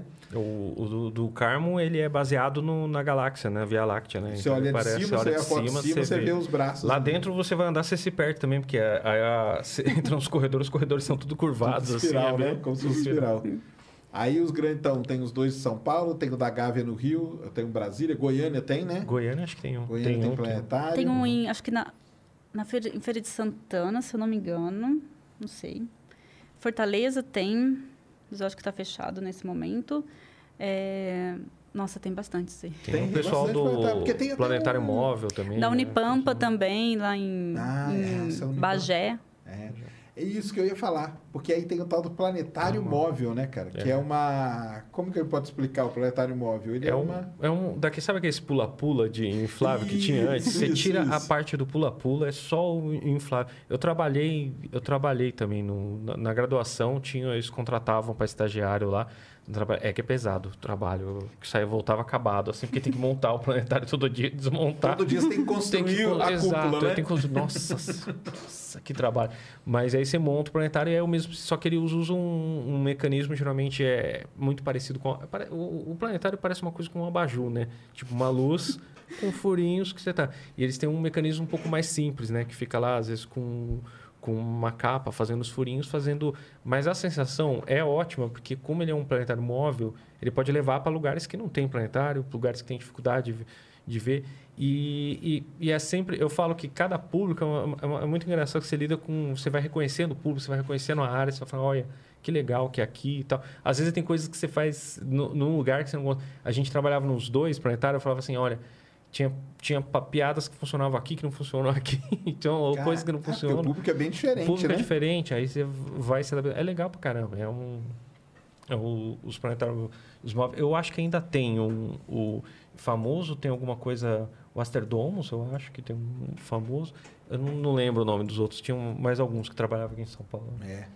Mas aí fica a dica, ó. Se na sua cidade tem, vá no planetário, Vai. visite, que é uma experiência, assim, realmente, realmente sensacional. O do Carmo, então, ele é o. Aí veio a pandemia, né? E como que ficou o negócio do planetário? Porque o planetário do tá o Carmo? público, né? O do Carmo agora ele abriu de novo, só que ele abriu. Ele tá para visita guiada. Eu, se não me engano, toda terça e quinta, a partir da semana que vem vai começar. Toda ter- A gente teve um. Teve terça-feira agora. E toda terça e quinta ele tem uma visita guiada, que aí passeia, conhece. O Planetário do Carmo ele tem umas áreas de exposições, então ele tem um- algumas exposições, tem quadros, tem material em aquário e tal, para conhecer. Tem aquele famoso quadro painel evolutivo do Daminelli lá, aquele que, que o Daminelli fez. E, e a gente, por conta da pandemia, ele está funcionando com a porta aberta. Ele faz um, a gente faz um, um aperitivozinho, assim, né? Então a gente deixa as portas abertas, então entra muito a luz, porque no planetário ele é diferente do cinema, não dá nem para você tirar aquele celular para dar aquela olhada básica na hora, assim, não, não dá. Isso atrapalha muito. Muito. Muito. Qualquer olhadinha, assim, o celular já atrapalha. Então a gente está com as portas abertas, mas o maquinário é muito forte, então a luz é muito boa. Então ele consegue fazer um céu ainda interessante. Então aí abre, a gente fica tipo uns 15 minutos mostrando para o pessoal, ainda, ainda não na capacidade total. E se eu não me engano, continua. E agora vai a gente. E eu acho que depois de novembro. Acho que depois de novembro ele começa a abrir também sexta e sábado para fazer isso. Legal. Agora, as sessões a gente não tem ainda um, um- uma ideia de quando a gente vai começar a sessão mesmo. ainda. Porque aí aqui, para quem é de São Paulo, aqui em São Paulo, eles eram alternados, né? Era um fim de Sim. semana no Carmo. Porque era uma equipe só. É, porque era uma equipe só. Então a gente tinha que ir pra lá. Ficar, ficar, e, e o do Carmo é longe, né? É lá do lado do Corinthians. Fun to go twice as hard as everyone else this time of year. That's why Dunkin' doesn't stop at just one signature holiday latte. So, they made two, both handcrafted with rich espresso and topped with whipped cream. The holiday classic Peppermint Mocha features notes of mocha and cooling peppermint, while the toasted white chocolate is complete with creamy white chocolate flavor and cinnamon sugar dustings. They'll help you show the holidays a thing or two. America runs on Dunkin'. Price and participation may vary. Limited time offer. Terms apply. É lá do lado do Corinthians. É, lá do lado da, da- da- do, do, do Corinthians. E o Ibirapuera tá como? Então, o Ibirapuera, ele reabriu em setembro para o público, só que a gente está com sessões reduzidas. Então, são dois horários, eram, né, dois horários, sexta, sábado e domingo, com a cúpula reduzida. Então, não está atendendo... A cúpula ali cabe mais ou menos 300 pessoas. Então, a gente está atendendo um pouco menos que a metade, com distanciamento e tudo mais. E agora, no fim de semana que passou do feriado do Dia das Crianças, a gente abriu quatro sessões ao dia, também sexta, sábado e domingo. Aí, domingos e feriados começa às 11, então 11, 1, 13, 13, 15 e 17. E é, sexta e sábado começa a 1 da tarde. Então, 1, às 3, às 5 e às 17 horas. E toda semana tem uma das sessões são gratuitas. Ah, que legal. E atende muita, muita escola, né? Sim, ah, nesse momento a gente não voltou o Ah, não, ainda atendimento. não, não, mas quando tava antes, Nossa, né? muita escola. Então, assim, era bem concorrido. Então, a gente revezava. Então, eu não... Eu acho que eu não vou lembrar os dias do revezamento, mas eu acho que era quarta e quinta era no Ibirapuera e terça e sexta era, Era no, no Carmo, Carmo. o atendimento com as escolas. E muita escola, assim. Então, assim, era o dia inteiro. Que E legal. eram... E aí que é legal, né? Que aí, Sim. você- aí que vem as perguntas, né? Vem, as curiosidades, vem, né? vem per- Para que, que serve uma estrela? Não, isso é muito legal mesmo, né? Isso é muito... né? Eu cheguei a dar palestra nos dois aí, no, no- tanto no Carmo como no... Quando você foi no Carmo, a gente estava lá. Tava. Falar de Eu não tava. Saturno? Tava você, mas eu não eu tava. estava no Carmo É, para falar de você tava, Saturno, é sim. mesmo, tava, foi lá falar de Saturno e tudo. Não, é realmente muito legal. Vocês têm um número, assim, de, de visitantes que vai? Vocês podem falar? Vocês têm, mais ou menos? De... Tipo, por fim de semana, quantos... Ah, ou por mês? É, engra- por engraçado, eu não- eu agora não me recordo mais, mas eu sei que, por exemplo, que no Carmo ele tinha um, ele ficou um tempo período fechado. Então é, é engraçado Isso que quando aconteceu mesmo, né, cara? Por que, que Aconteceu. o carro ficou tanto tempo fechado, ele, né, cara? é, ele fechou em, eu acho que do- ele foi 2005, 2006 e depois ele fechou e ficou até 2016, 2015. Então, cara... E aí, e, e eu não. Bom, aí o pessoal, o problema é que quando o Carmo. Aí depois disso o Carmo começou a abrir de novo. E foi um trabalho meio que assim, é, lembrando o pessoal que estava aberto. Eu conheço gente até hoje que fala assim: ah, o Carmo fechou e nunca mais abriu. Eu falei: não, abriu, voltou. Aí falta tal da, da divulgação, É, né? né? E- Falta a tal da divulgação. Aí né? começou. E aí eu lembro que tava, tava ficando legal, tava tendo umas visitas boas, assim, tava começando a ter, e aí entrou a pandemia e fechou de novo. Aí, aí, aí agora a gente vai começar, vai ter, vai ter a mesma coisa. Falei, ah, o Carmo fechou e nunca mais abriu. Mas esse fim de semana eu escutei no Ibirapuera também. Nossa, finalmente, depois de anos fechados. É, Eu falei, não, nossa, pô. moço, mas a gente estava aberto, a gente só fechou durante a pandemia. O pessoal tem essa, eu não sei porquê, mas eu acho que é porque ter passado por alguns períodos que ficou fechado, porque o problema do planetário, para o pessoal entender, é que é um negócio muito sensível, né? Então, por exemplo, um projetor daquele dá problema, para arrumar é, né? Provavelmente não é aqui no Brasil, né? As peças geralmente é, têm que ser importadas da Alemanha. Mas assim, a gente tem, tem- É Zeiss, mantém né? uma. É o Zeiss. A gente mantém uma manutenção ok, mas tem outros pro- problemas. Eu lembro que, por exemplo, se deu problema no ar-condicionado, o projetor ele não funciona se a, a cúpula. Imagina, tem que ficar totalmente fechada para ficar escuro, cheio de gente, e a temperatura sem um ar-condicionado sobe, então o projetor po- pode ser danificado. Então a gente não pode arriscar. Então, vários probleminhas que às vezes. é, aparentemente não tem muita coisa a ver, mas tem. Não, isso aí é, por exemplo, aí a pessoa tá ali e ela vai no planetário. Aí tá fechado por algum problema. Aí fica na cabeça dela esse negócio, né? Nunca mais. Né? Que tá assim, ah, não. fechado, que tá fechado. E aí falta tal da divulgação, né? De falar, não, pessoal, vai lá no planetário, tá aberto, tá não sei o quê.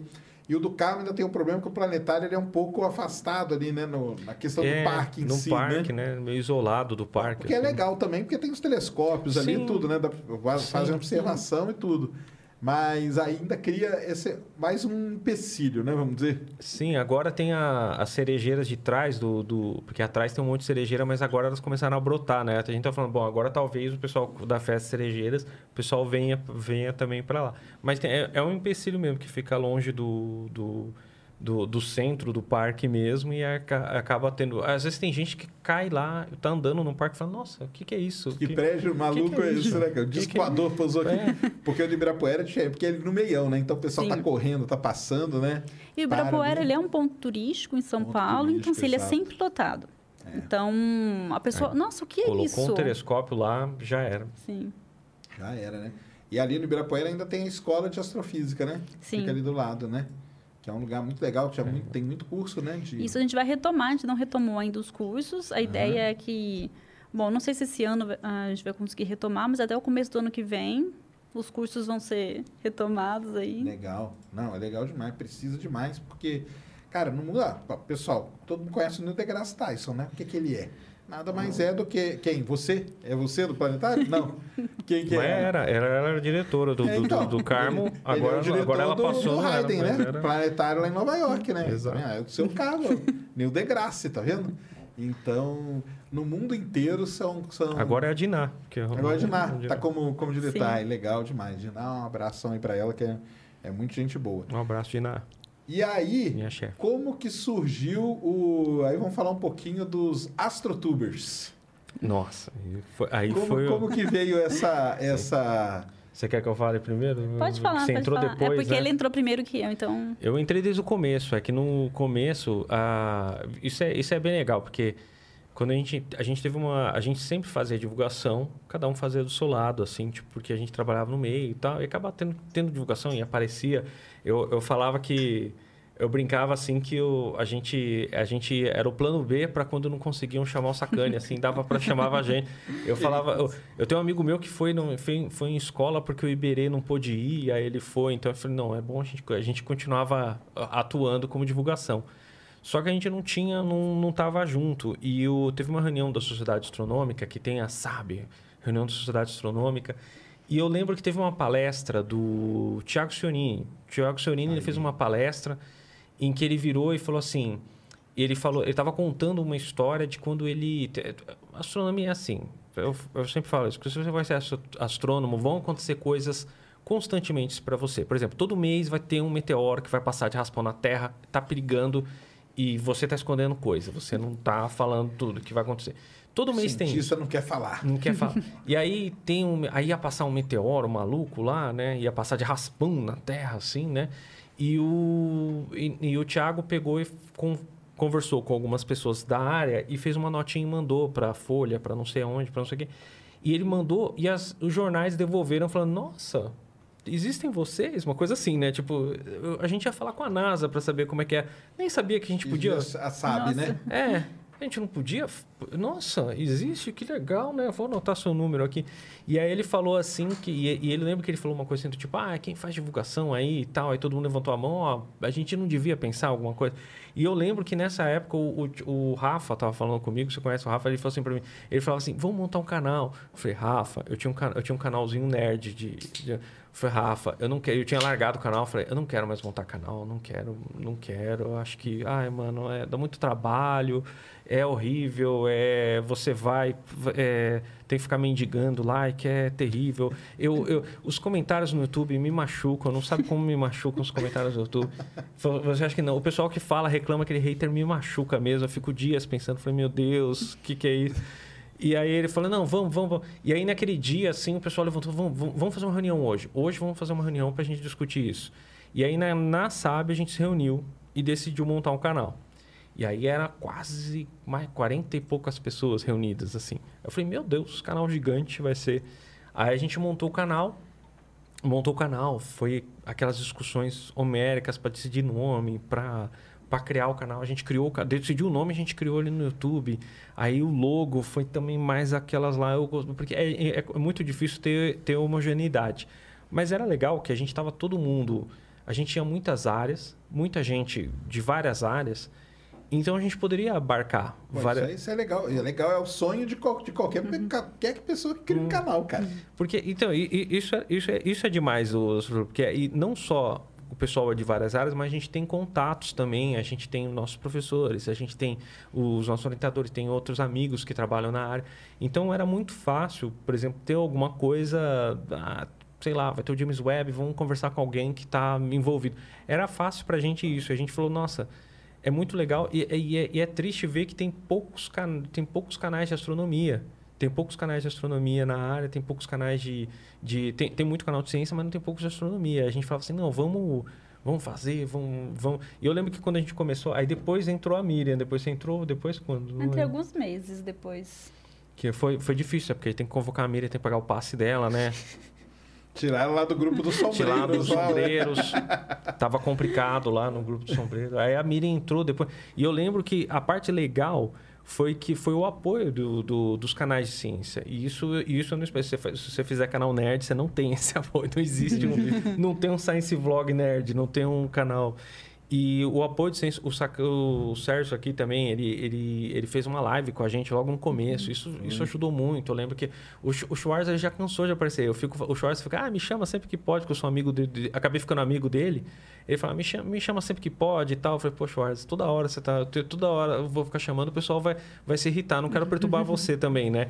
Mas é. Mas tá sempre nas nossas lives também. O pessoal ajudou muito. Então o canal ele foi crescendo com esse apoio. O Lito ajudou bastante. Quem mais? Quem, quem- eu, eu, tô com medo de faltar citar nome aqui e ofender quem não, que eu não. Ah, que eu né? não- Não, mas eu acho que é o pessoal ali do, do Science o Vlog. pessoal inteiro do Science mundo, né? Vlog ajudou muito. Eu acho que eu, eu lembro dessa sa- acho que essa sabe aí eu fui. E foi eu, foi o Schwarza e foi o Salvador. O Salvador. Nós até foi? se reunimos com o Thiago, porque é isso aí, né? O pessoal não sabe, mas tem. Tem um negócio chamado Sociedade Astronômica Brasileira, sabe? E o Thiago tinha uma ideia muito legal, cara, até de fazer press releases e coisa assim, né?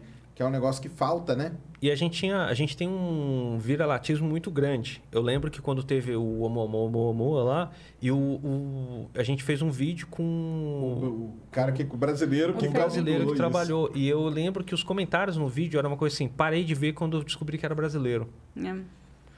E, e aí eu- a gente ficou meio que assim, não, o importante era mostrar que existe ciência brasileira também. A, fra- nossa possibilidade de criar um canal e o diferencial seria que a gente mostra também que existe ciência, que a gente também faz ciência, que existe aqui, aqui no Brasil e que a gente está disputando com a ciência lá de fora. Quando eu fiz o, o pedido de tempo, você faz o pedido de tempo que você disputa com aquele cara lá que está lá, qualquer faculdade de fora lá. Não, pra- exatamente, exatamente. E o, eu lembro do Thiago falar, né, que eles estavam toda a preocupação aí das, das teoria de conspiração, né? tá, cresceram muito e tal. Cresceram, né? E aí o, eles estavam preocupados e não sei o quê, entendeu? Como que nós vamos fazer e tal. E porque. Ah, o Jaime, lembrei. O o Jaime ajudou, ajudou, Filipão ajudou, nossa, ajudou sempre muito. ajudou tudo. Porque acontece o seguinte, né? É, isso eu sei, né? Eu falo porque eu sei porque eu tô lá dentro também, né? É, como que é o as, as como que foi a aceitação da academia? Porque vocês nasceram de dentro da academia, Sim. que é um negócio bem diferente, né? Então, por, vamos dizer assim, teve um incentivo da academia, no caso da SAB, né, com o Thiago ali e tal, para que fizesse algo para poder divulgar a astronomia. Como que foi a aceitação dentro da academia em si, dos professores e tudo?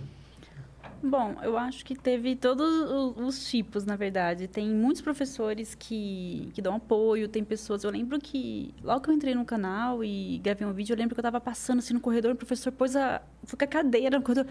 Eu vi seu vídeo, parabéns, legal. Eu falei, nossa, o pessoal está acompanhando, né? Os professores aqui do, do IAG estão acompanhando. E, assim, a gente, claro que já, já... É que depende dos vídeos, né? Então, tem vídeos que a gente é um pouco mais formal, mais acadêmico, tem vídeos que é mais descontraído, porque a gente tenta também trazer a astronomia de uma forma mais acessível. senão o Isso. pessoal sai correndo, né? Então, já teve comentários assim, ah, eu gostava mais de vocês quando vocês eram mais formais, ou então, tipo, olha, né, mostra mais é, a pesquisa aqui do, do pessoal, mas assim, a gente também mostra, mas também a gente é, tenta mostrar um lado mais divertido da, da Não, astronomia. é que é o certo. Para atrair, né? Para atrair. Mas, no então, geral tem bastante, tem bastante apoio, sim. tem bastante apoio, né? Isso é, isso é muito legal, Sim. né? Porque normalmente não tem. É, é que tem, é que tem, tem, tem casos tem, tem que a gente que não, não considera, já, a gente já ouviu muito, que por- tem, tem muito professor que acha que divulgação é para ser feita quando você termina a carreira. Então, aí é E- que é, que é a grande questão, né, cara? Porque quando você está na academia, né? Igual vocês estão ainda, né? que Vocês estão fazendo doutorado tudo. Tem o tal do, do Lattes, né? Que é o que rege a nossa vida aí, é isso que vai dar.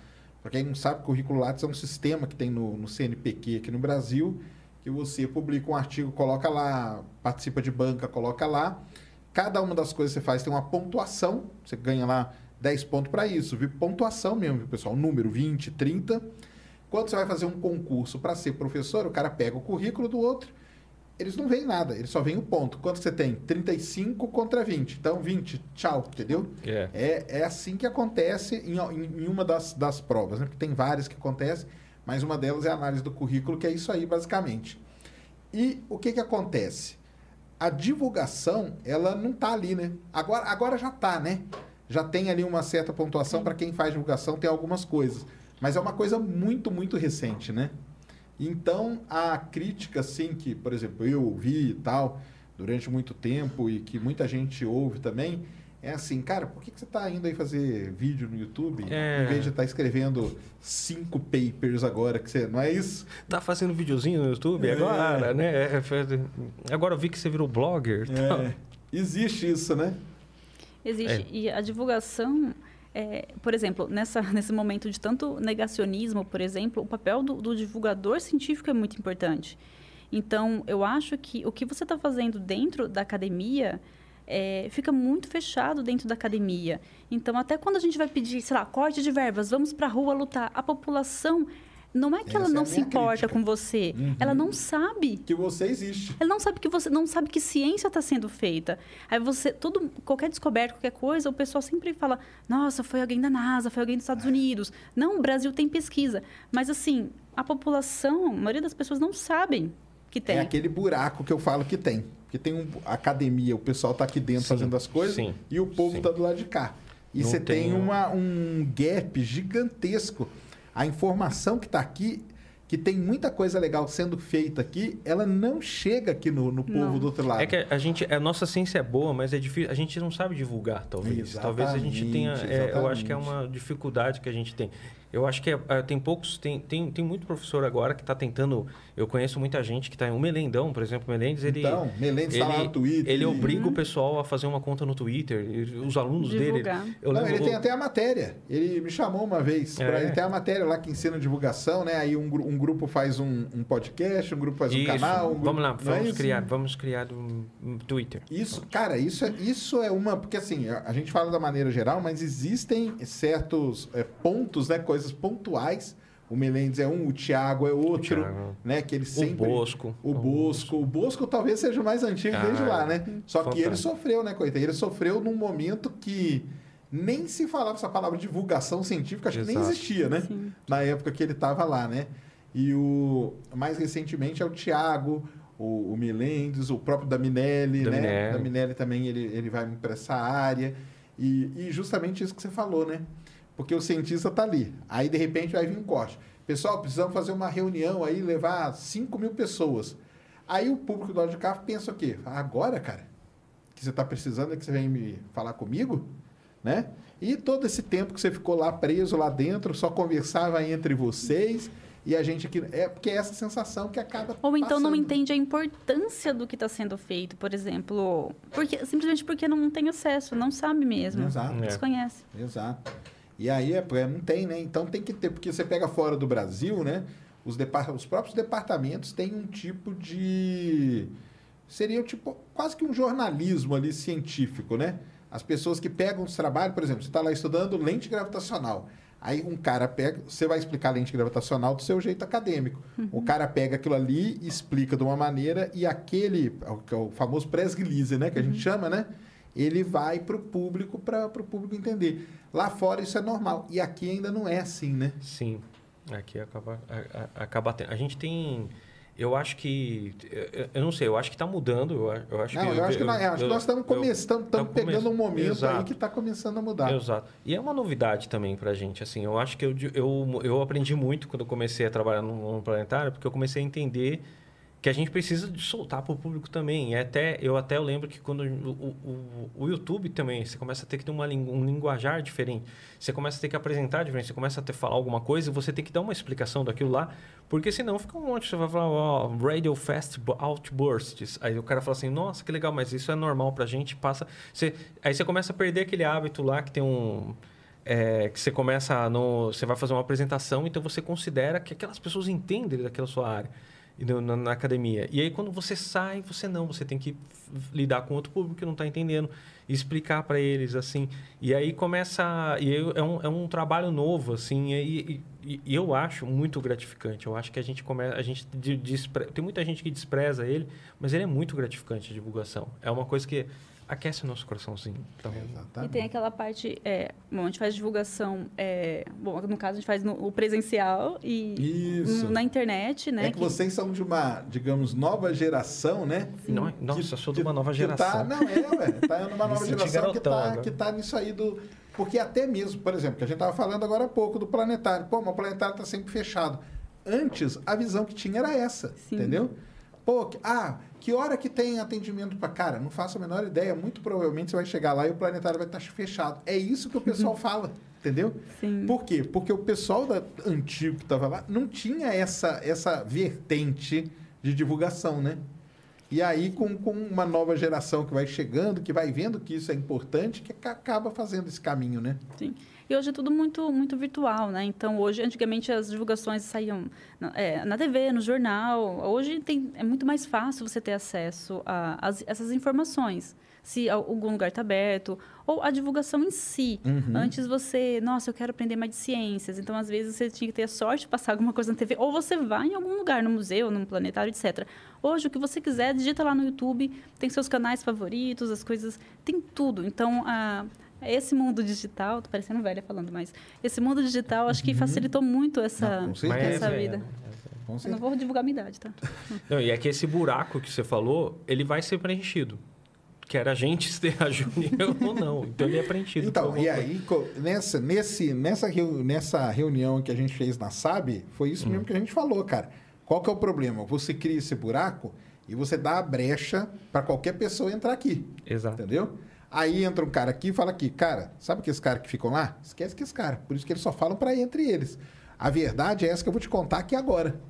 Aí o cara conta aquilo. Pra, até você sair daqui e explicar, cara, acabou. A pessoa não vai mais te ouvir. Porque ela já ouviu aquela, aquela história primeiro. E a história uhum. que ela ouviu primeiro é que vai ficar na cabeça dela, né? E, e, isso era uma. Eu lembro direitinho, cara, que era uma preocupação do próprio Tiago, entendeu? Que o que, que ele falou pra gente lá na hora? Ele falou assim, cara, na hora que a gente olhou para fora, a gente viu que a água já tava, entendeu? Num nível que já tinha subido muito. Então, vem, aí vem essas iniciativas e, e tudo mais. As meninas do, do Nunca Vi um Cientista estiveram aqui, a Laura e a, e a Ana, e, e foi até legal porque na área. É o que eu falo, né? A nossa área aqui, né? Astronomia e tal.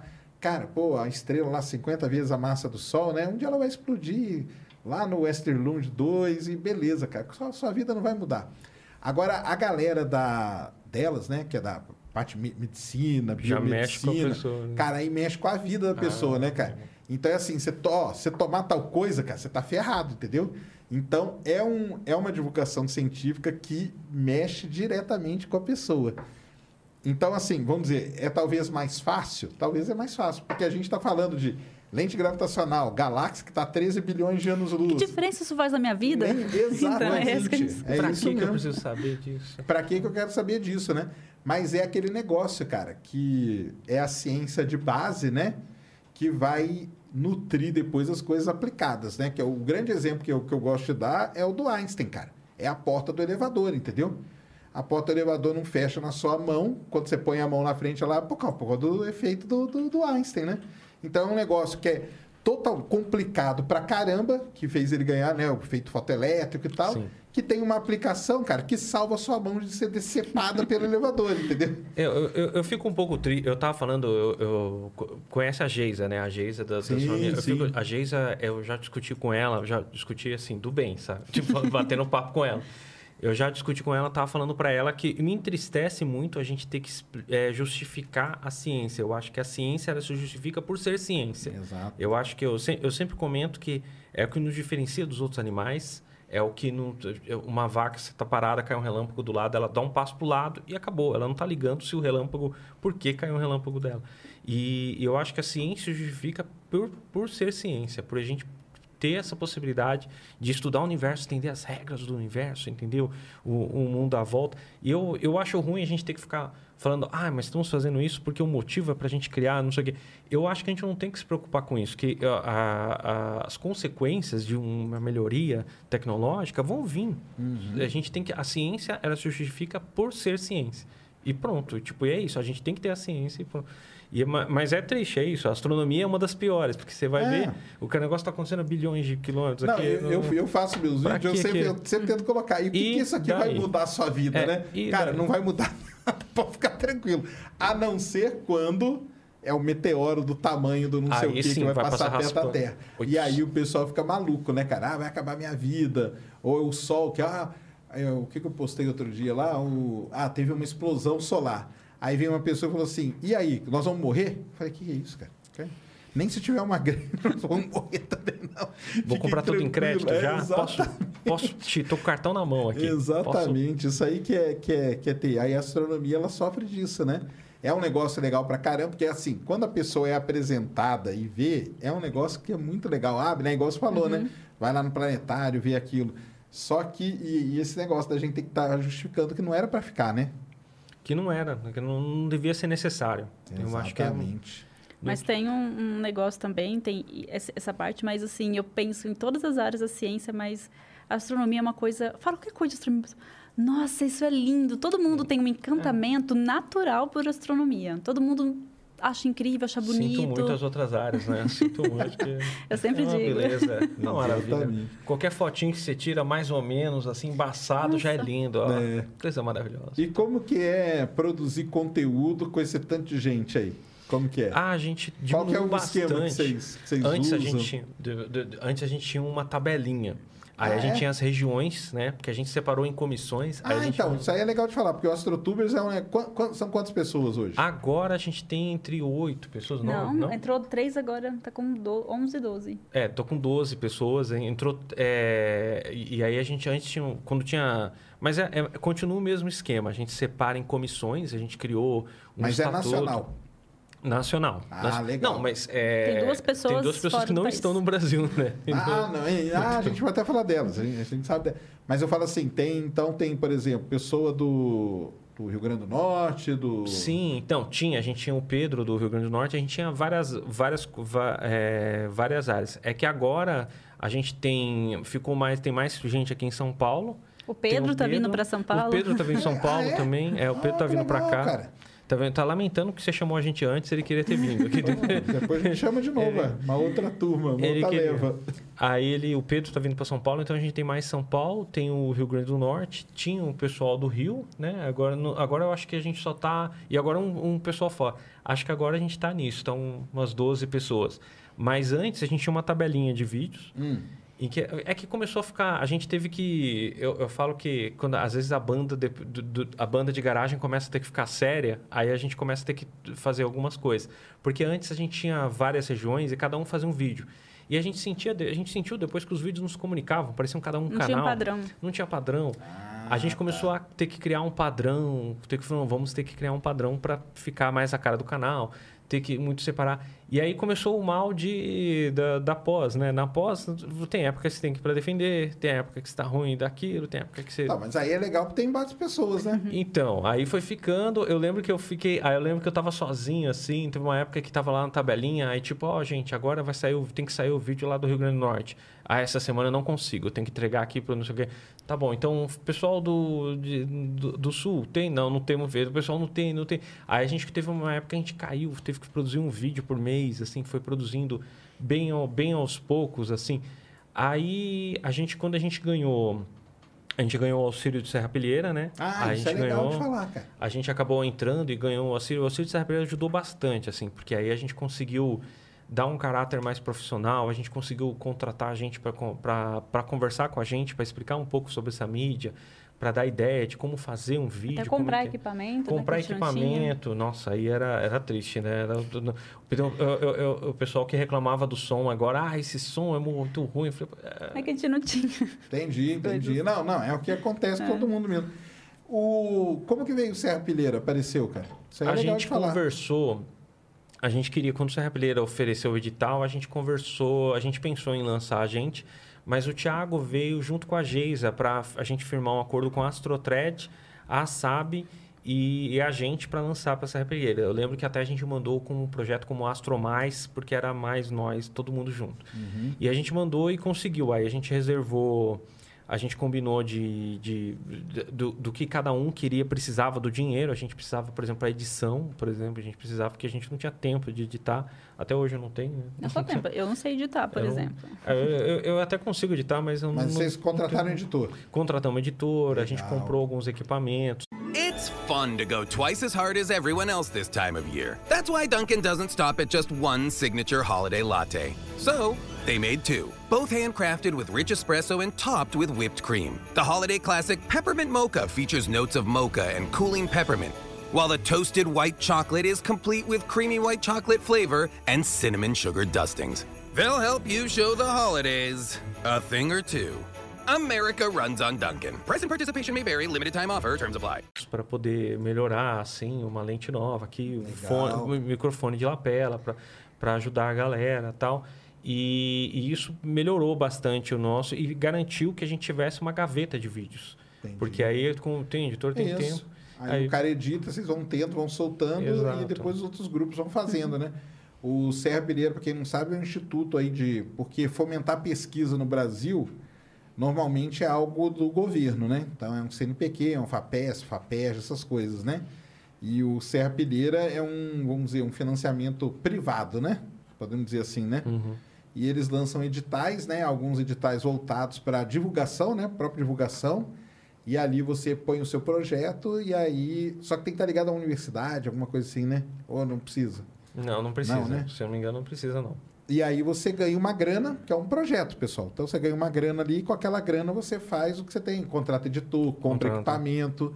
E você. Aí você tem que apresentar resultados para eles, né? Tem, tem. Nossa, isso é terrível, né? Quer apresentar resultados aí. Relatório todo mês. Relatório todo mês, assim. É, porque mostrando como que está sendo aplicada a grana. Tudo pedir isso pro aí é pessoal se importante, inscrever no né? canal, porque a gente precisa apresentar depois. Agora Ah, acabou é. agora em setembro. Agora acabou. Eu acho que é- mandamos os últimos. Não sei se precisa mandar mais alguma coisa. Assim, É mas aí tinha que tempo? mandar os dados. Era um ano, mas por conta da pandemia eles promoveram por mais seis meses. Certo. Porque a gente não conseguiu. A gente tinha projeto de visitar escolas no meio do Ah, negócio. Mas aí. Aí acabou, a gente teve que reverter tudo. Aí a gente teve a gente A ideia era, também era. A gente tinha ideia de visitar a escola, de fazer alguma coisa mais, é, mais de campo, né? Que a gente falava. Mas aí acabou tudo. E aí, quando a gente conversou com ele, acabou em setembro. Eu acho que a gente mandou todos os relatórios, não sei, preciso até me consultar para ver se eu mandei todos os relatórios. Mas a gente tinha que dizer, a gente tinha propensão de crescer o canal, quanto por cento, tal, Entendi. ganhar a plaquinha do YouTube e tal. Não, isso é legal. Não, é bom demais o que o Serra Pereira fez, né? Tem, tem muito projeto aí que tá, que tá andando ainda por É, o, conta deles. o né? Peixe Babel ganhou também, né? Engano. Isso, o Peixe Pavel também ganhou, as meninas lá. Isso aí é muito bom mesmo, cara. E então, para produzir conteúdo nessa galera aí, tem que ter uma organização, né?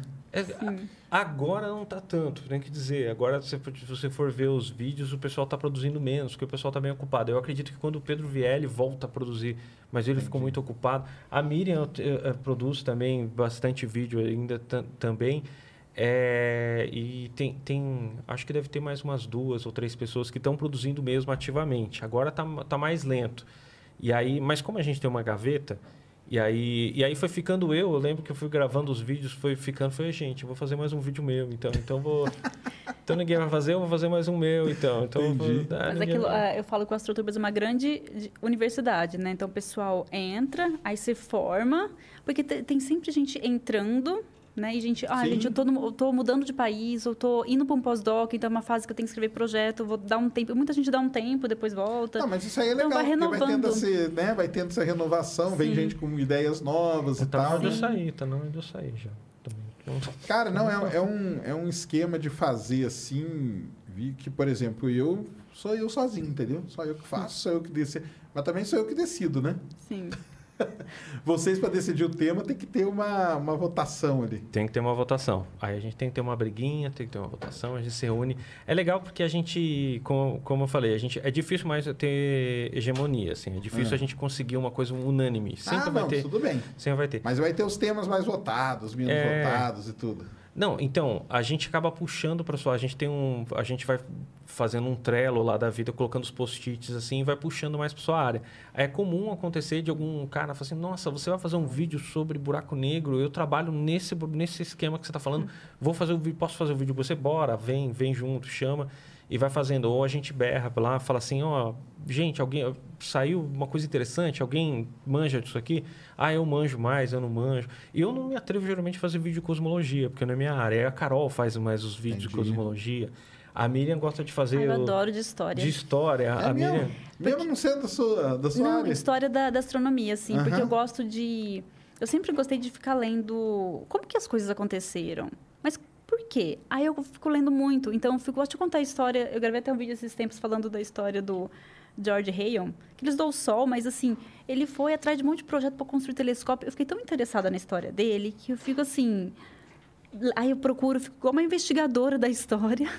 E aí eu gosto de gravar vídeos assim, contando, contando essas histórias em volta da, da astronomia. São meus favoritos, assim. Ah, legal. Mesmo não sei da sua área específica. Não. Não gosta O quê? de fazer vídeo da sua área? Não, gosto. Eu gravei um vídeo também de, de lentes, gravei, Ah, tá. gravei outros também falando do, do eclipse Sobral, né? Que envolve Uhum. o, o efeito de lente também. Eu gosto bastante. Ah, não. Muito bem. Não, então, porque aí, o legal é isso, cara, porque veio aqui o pessoal do. do as meninas, né? Do Nunca Vi um Cientista, elas têm um jeito de produzir conteúdo. Veio os meninos do Olá Ciência, que é um outro esquema de produzir, né? Tem eu, por exemplo, que eu sou só eu mesmo, então, assim. Aí você como faz reunião com você. Aí eu faço assim, reunião comigo, eu decido, Você eu, decide, eu vota. faço o roteiro, gravo, edito. lança, marca, corre para fazer o gol também. Exatamente. Ah, é, não dá. E vocês é fazem, vocês fazem live também? Fazemos. Estão fazendo, né? Estão fazendo. A gente Nossa, tá tem bastante agora, né? Agora Na pandemia sim. a gente se empenhou muito nas, Nas lives, nas né? lives. E Isso. o, o Guga, É, entrou o Google, né? o Guga que acabou de entrar, ele lançou a ideia, vamos fazer uma live toda semana falando sobre o sistema solar. Então, a gente sempre procura dois especialistas, é, ou não necessariamente, sei lá, vamos falar de, de Saturno. A gente sempre engloba um outro assunto. Ah, Saturno e auroras. Então, alguém que estuda um pouco auroras, alguém que estuda planetas, Saturno, etc. Então, sempre dois pesquisadores e um ou dois membros do AstroTubers fazer uma discussão e desbravando todo o sistema solar. Então, a gente começou e a gente teve agora essa semana sobre asteroides. Legal. Então, a gente vai fazendo isso. Está sendo muito, muito produtivo. Assim, está sendo é, bem, bem legal Porque assim, aí pra a, gente fazer. a live tem a vantagem que é a live, né, cara? Tipo, igual a gente aqui, ó. É, Pegou, fez, não precisa editar. Não faz nada. Vai, terminou, acabou, terminou, né? acabou, tá no Acabou, ar tá e beleza. de papo, né? Isso aí é muito bom, cara. Então Eu- vocês viram que live é um negócio que, que o, o pessoal gosta, né? Dá um. Eu gosto, eu gosto também de tra... é bom porque é uma desculpa para trazer amigos, né? Porque você traz um- uma galera para bater um papo, você traz Uhum. uns outros canais que você curte e tal. O Sacane tem que fazer uma live com a gente. ainda. Vamos lá, vamos lá. Vamos fazer um, a gente senta, bate papo. Eu, aí e tro- eu gosto, eu gosto muito dos meus vídeos. Eu, eu gosto de quando me perguntam alguma coisa, eu acho, nossa, essa resposta seria legal ter um vídeo assim. Às vezes tem muito vídeo que eu faço com alguém que mandou uma pergunta e falou assim, eu falei, nossa, que legal. E aí às vezes eu nem sei a resposta, aí eu vou pesquisar, nossa, deixa eu ver como é que é a formatura. Eu lembro que eu fiz um vídeo aí de é, nomenclatura, como é que é dado o nome das estrelas, asteroides, quem decide esses nomes? esses nomes. E eu falei, nossa, que pergunta muito boa. E eu fui atrás para saber quem, como é que eram as regras tal. E, é, e, e isso é legal. E aí eu... E tem muito vídeo que a gente chama é, gente de fora para falar assim, ó, é, chama professor. A gente chamou o Janô. Aí vocês têm uma facilidade, né? É, a gente já chamou o Janô, já chamou o, Thaísa. a Thaísa. Ah, a Thaísa. A Eu queria Thaísa. trazer a Thaísa aqui, meu. Thaísa é, é um negócio insp- inspirador a história Uhum. dela também. Não, isso é muito legal. Então a live é, é maneiríssima mesmo. Ah, é. É, dá, É. live é... É, dá, Live. dá uma rendida boa. E dos próximos temas aí da, da astronomia, qual- qual- quais são os maiores mistérios aí para vocês? Não, mistérios astronômicos? Ou, você falou próximos temas, eu achei que era tema do vídeo. Ah, tá, não, não. É, Próximos Tema- grandes mistérios aí, o que, que vocês acham que tem que ser? Eu quero saber o que é a matéria escura. Matéria escura mesmo? Ah, isso é. Eu também acho que. Ou energia escura? As duas, mas eu, eu não sei, eu tenho o quê Aos mais com a poucos, matéria né? escura. Eu Aos- queria saber o que. Eu queria saber tudo, mas eu falei, eu queria estar viva quando descobrirem, descobrirem o que é a matéria escura. E a sua área é uma área que pode ajudar, né? Sim. Porque com a- o aglomerado ali, ele mostra pra gente, né? A distribuição quantidade, isso. e tudo mais, né? Ah, Eu não matéria sei. escura. Qual que é a sua? Eu não, não sei o que eu gostaria de, o que eu gostaria de ver, que pergunta, né? O que eu gostaria de ver. Eu não sei, eu, eu, eu, eu gosto da, da eu, eu acho fascinante essa exploração espacial que está acontecendo de, de Marte, Ah, assim, é? por exemplo. Ah, legal. Eu gostaria, eu, eu tô muito interessado em ver a hora que a gente vai pisar, em lá, Marte. pisar, em Marte. Pisar em Marte, você quer, Sim. quer ver Eu- também? Com Eu- certeza. Eu acho que é, é meio romântico, assim, o pessoal que viveu quando viu o homem pisando Pisar na, lua, né? Sabe? Eu lembro que quando a gente foi, acho que Perseverance pousar, a gente parou para assistir Perseverance. Pô, que legal, ó, pousou, pousou. Imagina como ser humano, né? Então, eu fiquei, eu, eu gostaria de poder dizer, ah, eu estava vivo, meu garoto. É, estava... Não, isso aí é demais. Não, matéria escura realmente é, é sensacional. E vocês que vocês trabalham com astronomia, né? O que, que vocês acham aí desses novos grandes telescópios que vem por aí? aí? Ah, com o No- no próximo- Extremely Stupid Large Telescope, o, Há Muita, muita o expectativa. GMT. GMT, TMT, o Turtmeter, o, o Magalhães. O que, que vocês acham que vai ajudar? Que a... Olha, o que eu penso. Quer falar? Não, fala. Não, o que eu penso, assim, igual eu sempre falo, a gente, a astronomia, ela evolui, né, junto com a, com a tecnologia, os grandes telescópios, porque a gente tem acesso à informação que a gente não tem. Então, às vezes, chegou até aqui. Agora, precisa de um telescópio maior, ou de uma tecnologia maior para enxergar um pouco além. Então, quanto mais além eu vejo, mais informação, mais, mais ao, ao passado eu estou olhando.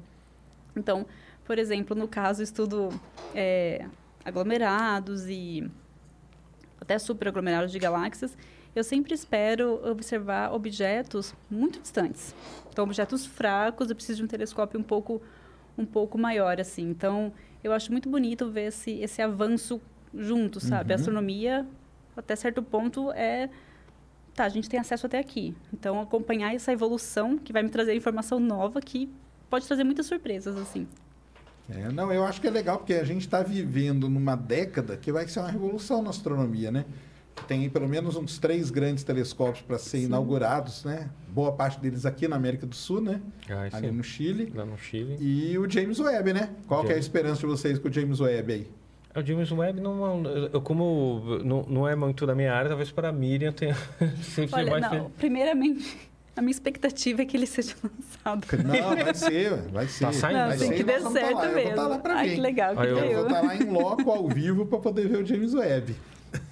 Eu acho que eu fico só curiosa, assim, no que outras informações que a gente vai ter com, com o James Webb, né? Também que ele, ele observa no, no infravermelho também.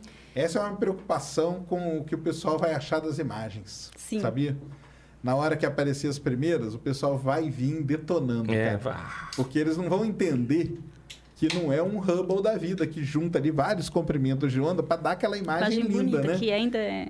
E aí vai vir uma imagem e o pessoal vai olhar para aquilo e vai falar, caramba, gastaram tanta grana, tanto Esse tempo. é o substituto do pra- campo? É, esse que é o substituto. Cara, você pode É, ter certeza que na hora que vier a primeira... É igual a imagem do, do buraco negro. Fizeram uma foto do buraco negro, o pessoal reclama, cara. Fala, nossa, que foto fora de foco. Tá Como pode um negócio desse? É isso aí que vocês... Vou mostrar minhas imagens que eu trabalho. É, a gente trabalha só exata- imagens que é, a pessoa assim. fala, nossa, branca e preta, parece que Não. tá tudo pixelizado, é isso, mas é daqui que a gente tira a ciência, né? É dessa pequena variação que saem as grandes descobertas, né? É incrível. Isso que é legal Você demais. vai no não. OPD lá num dia, numa noite. Ah, né? então, isso aí é legal. O, que o OPD, né? OPD. Fala pro pessoal o que que é o OPD. O OPD é o Observatório Pico dos Dias, né? Que é ele é ele é localizado em. Brasópolis. Ele é Brasópolis. divisa de Piranguinha, assim, em Minas Gerais. É um dos maiores... É o maior telescópio no território brasileiro, né? No maior telescópio. Ele tem um telescópio de 1,60m lá. E o, um, a diferencial dele é que ele, tá, ele tá no Brasil numa área que ele... é, infelizmente, aquela área chove muito, né? Então tem um período que é- o tempo é ruim, que tal. O que, mas o que torna o observatório lindo, maravilhoso. Você vai no ESA, você só tá vendo deserto. Lá no, no OPD, você vê aquela montanha Exato. vistosa. E é, é Serra engraçado... da Mantiqueira, né? É Serra da Mantiqueira? Não sei se é. Eu não sei dizer se é Serra É aqui, né? Sul de Minas, Sul né? de Ali, Minas, divisa São Paulo. Brasópolis, é, Piranguinho. Aí até Piranguinho é da terra do pé de moleque, assim, tem um. no- tem, tem lá. Eu trabalhei muito tempo lá. Eu engraçado que eu conheci o Jaime porque eu tava contando histórias do OPD num, num grupo de WhatsApp. E aí o Jaime falou: Não, você tem que vir pro meu canal falar as coisas, contar. as Porque o bobagens." Jaime trabalhou no observatório Trabalhou. também, lá no, no Rio de Janeiro, no Sim, Observatório mano. Nacional. É porque o observatório, o OPD, ele permite não só isso, ele permite um contato também com, com ele, ele é mais fácil acesso para o estudante, então ele permite um contato também lá que você tem a ideia, você, meio que uma preparação para você pedir para outros grandes, você pedir para o ESO tal, observar, fazer uma observação real, assim, pegar lá a máquina mesmo e apontar lá. E, e era muito fácil, a gente conseguia, como eu trabalhava com planimetria, então a gente conseguia muito tempo lá, ficava lá semanas lá Legal. dentro, lá comendo, engordando na copinha, lá, lá, lá eles servem na. Não, não é no, no ESO tem um chocolate quente, né? À vontade lá, tem uma máquina de chocolate quente. No OPD tem uma copinha que você vai lá, tem 15 pizzas, assim, lá na mesa, assim, Ai, aí tem um beleza. cafezinho quentinho. Brasileiro, pão né? Melhor, né? Muito melhor. Pão de queijo maravilhoso, tal, quentinho, só- fumegante só. Aí- E é.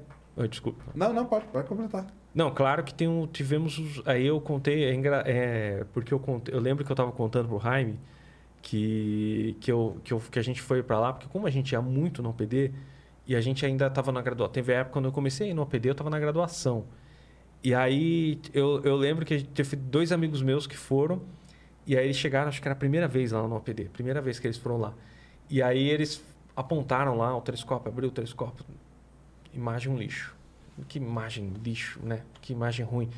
Ah, será que a gente abriu? Porque o OPD é um. Se você olhar o, o telescópio, ele não é um telescópio comum que a gente pega sem ter uma tampa tal. Ele tem um- uma grade assim, ele, ele é Cassegrain ainda tal. Ele falou: será que a gente abriu o. A, cu-?" Aí, aí o amigo meu falou: não, acho que a gente não abriu, eu vou lá ver. Aí ele foi lá, viu, não abriu. Não, tem um negócio aqui, eu acho que tem um parafuso, eu vou tirar, deve ser a tampa.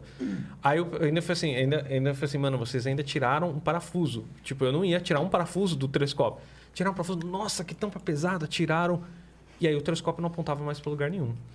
Aí eles falaram assim, Nossa, o que aconteceu? Chama o técnico. Aí chamou o técnico, o técnico subiu, olhou, né? Falou assim, nossa, né? Que loucura que está, né? O telescópio, não, tudo bem, vamos examinar isso aí e tal.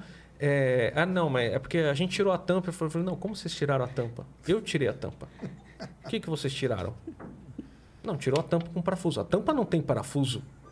A tampa é um botão que você abre. O que vocês tiraram?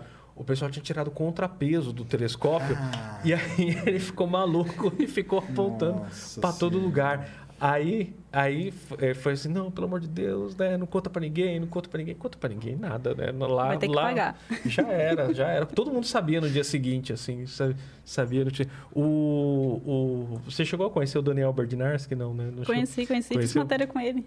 Tinha um amigo nosso que ele é muito. Ele é. Como fala? Ele. É um cara muito na natureza, sabe? É um cara que gosta, tipo, ele, ele é um cara muito natural, tá ca- cabeludo, né? Barbudão. Ele anda com aquele anda com uma concha no pescoço, essas coisas tal. Ele ama muito a natureza.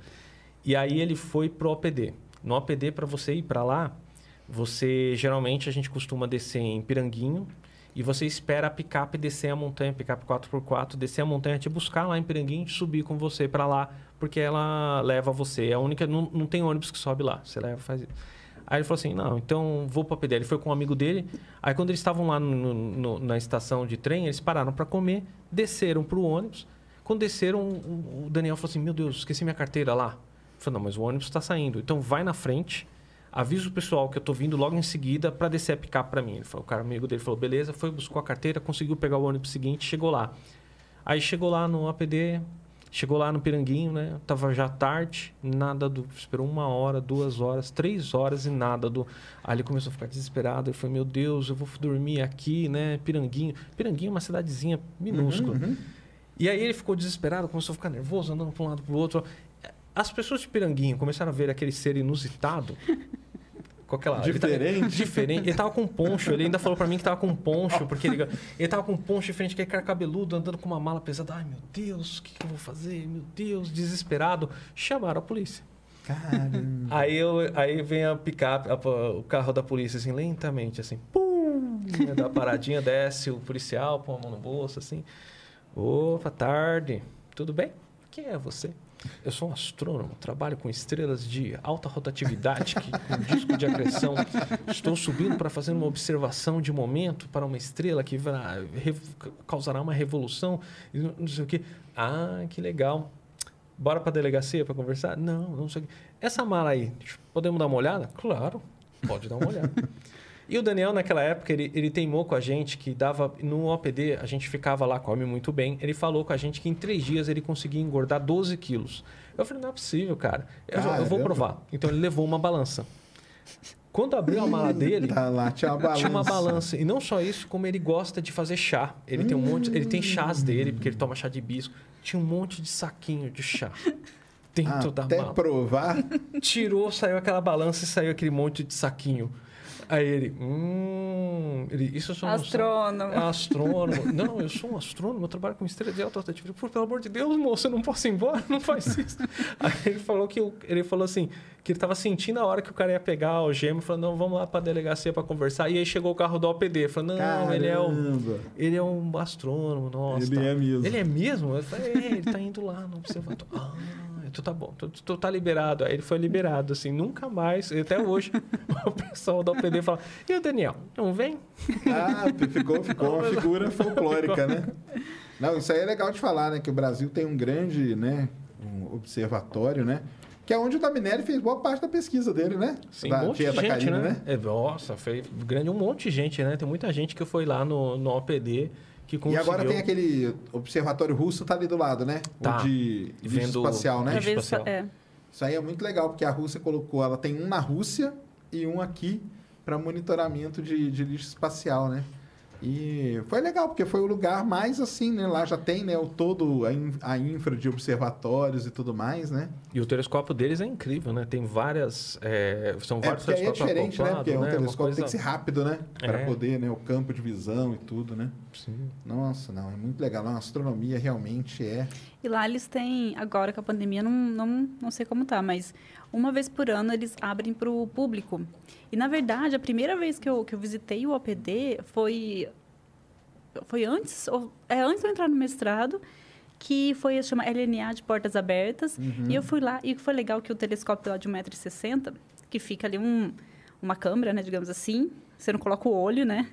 Mas naquele dia, não, vocês vão colocar o olho nesse telescópio enorme. E foi lindo, assim. Gente viu um, viu um aglomerado de estrelas, muito, ficou muito bom naquele telescópio, e colocar o olho, né? É diferente, E, né? e depois eu voltei para fazer a disciplina, que a gente ficou uns dias ali, é, fazendo as disciplinas, observava à noite, lidava com os animais, É, os animais, os- as criaturas da noite, né? O cobras e coisas que Cobra. aparecem. ali. cachorro. Eu, eu sempre ouvia lendas que tinha uma onça lá, até que eu vi foto. Até o, o Saulo me mandou foto depois. Eu falei, então existe a Você não onça mesmo? Eu não acreditava. Eu falei, ah, É, onça. porque ali na, na Sé aí tem mesmo, né? Tem. Ah, não, então. Ah, então, aí você falou LNA, porque LNA é o nome do laboratório, Labo- É. Laboratório Nacional de Astrofísica, né? E o OPD tá dentro dele, né? Que é Uhum. o, o OPD, é o observatório mesmo. Passou um aperto aí, né? Teve um incêndio aí perto dele, né? Nesses incêndios aí, né? Teve, eu cheguei a mandar mensagem até pro, pro, pro coordenador, pros coordenadores, aos diretores, ao Saulo tal. Ele falou que tava tudo bem, né? Uhum. Teve um aperto mesmo, fiquei, até, até fiquei preocupado. Falei, meu Deus, vai acabar com o nosso, o nosso telescópiozinho aqui. Caramba. Mas... Você vê tanto museu pegando fogo, aí você vai, Exato. nossa, é agora a vez do, É do agora, observatório, não. O problema do observatório, lá, lá, lá na Califórnia, o observatório lá passou apertado, aqueles grandes lá deles, porque o incêndio chegou pertinho mesmo. Ah, é? Aqui não chegou tão perto, mas o incêndio dá uma prejudicada no céu, né? Para observar, Sim, né? Nossa, com certeza. Então, certeza. dependendo do tipo de observação, Dependendo né? do tipo, já sempre atrapalha, né? Lá, no, no OPD ele tem muita umidade, né? A gente fala humildade. A gente Uhum. tem, tem- ele tem muita umidade, então às vezes o, nem o tempo o céu está aberto, Tá mas a umidade é, é tão grande que não dá para ficar aberto o telescópio. Fecha tudo, fecha, fecha rápido. Então, já aconteceu quando eu ia lá, ainda o, o, me- os 60 centímetros ele era era manual a cúpula, era na mão assim que puxava ainda, eles não tinham instalado ainda o, o negócio. Eu lembro que o, o meu o gerente falou: não, abre o telescópio para termalizar, para ficar aberto um Isso. tempo. Depois, aí você vai lá, janta, depois você volta. ah, mano, fui lá jantar, começou a garoar assim, tive que ir correndo, subir aquela escada correndo para Fechar na A mão. Dai falou que teve uma vez que ela teve que fechar, que foi chovendo dentro do negócio, e ela chovendo, ai meu Deus, não sei o quê. Eu falei, nunca mais. Falei, não, termalizar nada, termaliza comigo aqui dentro, aqui, Entendi. comigo. E, mas lá eles abrem para o público é só uma vez por ano? Quando normalmente? Então, pelo que eu sei, tem essa visita, que é, que é um dia inteiro só para público. E eu não sei se tem como, isso eu já não tenho essa informação, se tem como agendar para pequenos grupos. Daí tem que ver na, na, na página deles, eu não- isso eu não sei. Não, legal demais. Muito bom. Tem pergunta aí, Mulamos? Põe aí na tela.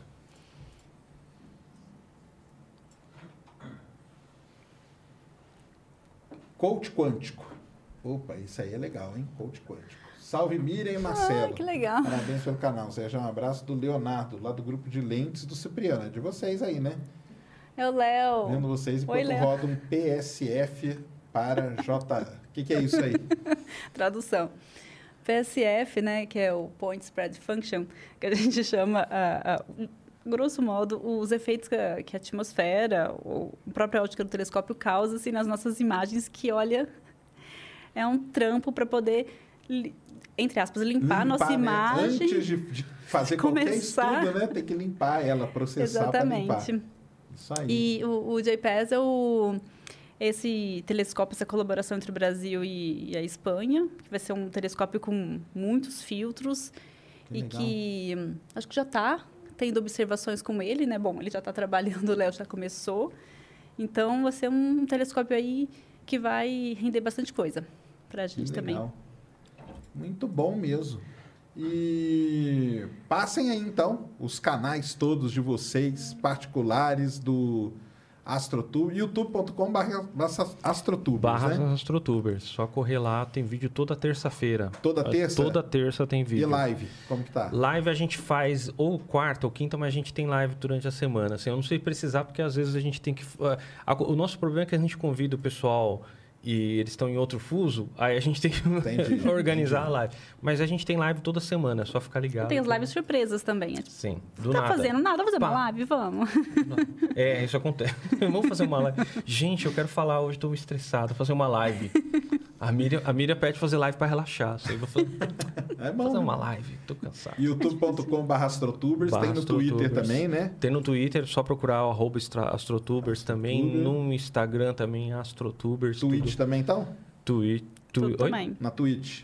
A Twitch Twitch ainda não. não. Não, Twitch, Twitch Twitch não. não. é uma boa ideia. Eu vou criar antes que alguém, agora que você deu ideia, alguém vai lá e vai criar, vai É, pegar o nosso domínio. Troço. cara. Na Twitch é gente- bom fazer live assim. Eu criei uma não- no TikTok só pra não ter. Ah, é? Tem Só- TikTok? Tem Quem TikTok. faz a dancinha tu- lá? Astrotube. Não, ninguém fez. A Mas gente é ele só- que vai fazer. É você? Eu vou fazer as dancinhas. Por que eu que vou fazer as dancinhas? Ai, ai. Você foi escolhido. Não pra tem isso. simulejo pra fazer essa. Ai, que Facebook engraçado. tem? Oi? não? Tem. Facebook tem. Tudo. Astrotubers. Tudo Astrotubers. Ah, Astrotubers. procura Só procurar. E aí, o de vocês particular, se quiserem deixar aí também. Olha, é difícil porque eu tenho, como eu falei pra você, eu descobri que tem mais Marcelos Rubinhos no mundo. Então, mas se procurar Marcelo Rubinho ou Rubinho Marcelo, eu acho que me encontra, assim, em algum, em algum lugar, assim. Mas é porque tem, tem gente que chama Rubens e se nomeia Rubinho e não é do clã.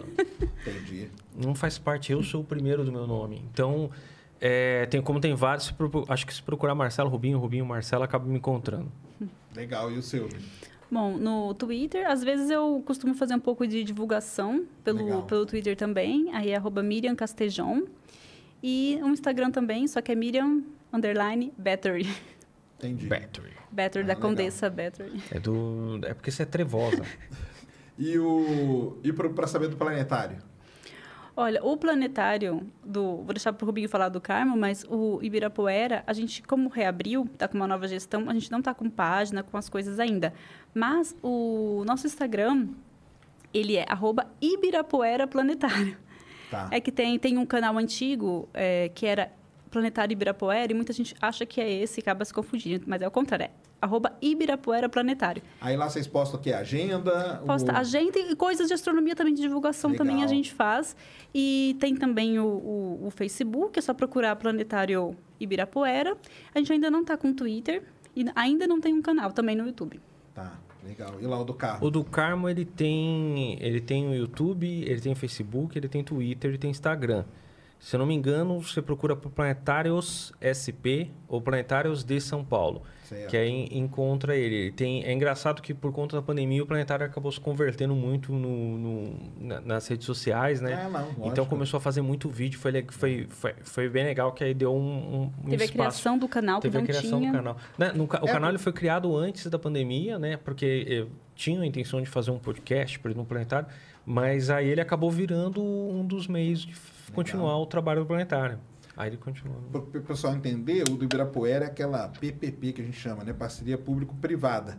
E antes era tudo planetário de São planetário Paulo, de São né? Eram os dois juntos. Eram tudo Uhum. junto. Aí o, o Ibirapuera saiu, aí o do Carmo que está dentro desse, Do desse planetário, planetário de São Paulo. aí. Isso. Então procurem lá, se inscrevam no canal de todos eles aí, do AstroTubers. Um abraço aí para todos os AstroTubers, né? Que estão espalhados pelo mundo hoje, né? Que tem aí, né? Sim, tem a Carol, o Johnny nos Estados Unidos. E pelo Brasil tem uma galera aí. Um dia eu, todo mundo fala, ah, eu já fui astrotuber, já. É, vai ser, vai ser uma marca É, aí, eu vou deixar uma marca aí. Um abraço, porque muita gente também passou pelo AstroTubers e nesse momento já não está mais Já não tá também. mais. Não está no Sim. meio de nós agora. E aí depois vamos, vamos marcar mais conversa com os astrotubers. Bom do Sim. astrotuber que dá para vir, né? O Pedro vem aí, né? Um dia marcar com ele para vir aqui também, Sim. que é muito legal. E muito bom, cara. Deu aí, Mulambos? Deu? Foi bom, né? E o acoplamento, cara? O que aconteceu, Mulambo? Então, a NET falou que acoplou 7h40. É, falaram o horário errado então pra gente, tá a vendo live só? só começou 8h30. Ah, é? Aí eles mostraram um vídeo de uma simulação. Ah, então. Então é isso aí, galera. O acoplamento foi. Mas acoplou. Os taikonautas estão Até lá. acoplamento deu problema, então. é, foi no... é, mas aí dá problema no horário. É o negócio é o seguinte, cara. A China é complicado, cara. Porque se achar informação correta, direitinho, então começa a ter muito ruído. De, é, é um negócio de divulgação. É um É. negócio da divulgação. It's fun to go twice as hard as everyone else this time of year. That's why Dunkin' doesn't stop at just one signature holiday latte. So, they made two, both handcrafted with rich espresso and topped with whipped cream. The holiday classic Peppermint Mocha features notes of mocha and cooling peppermint, while the toasted white chocolate is complete with creamy white chocolate flavor and cinnamon sugar dustings. They'll help you show the holidays a thing or two. America runs on Dunkin'. Price and participation may vary, limited time offer, terms apply. Por exemplo, ficou um preconceito de que o negócio na China é embaçado, entendeu? Então, pra você achar live, para você achar os negócios, é complicado. Mas o que importa é que os taikonautas estão lá e vão ficar seis meses lá. Galera, muito obrigado mesmo por terem vindo aí. Eu que agradece. Muito bom Pô, me mesmo o sinto papo. honrado. E vamos no planetário, tá, pessoal? Voltando aí tudo ao normal, vá no planetário, porque é muito legal, é um passeio inesquecível. Você vai uma vez, você não. Eu levei meus filhos, aquela vez fui lá, né? Levei Sim. meus filhos, tá? nossa, até hoje eles falam do planetário e tal.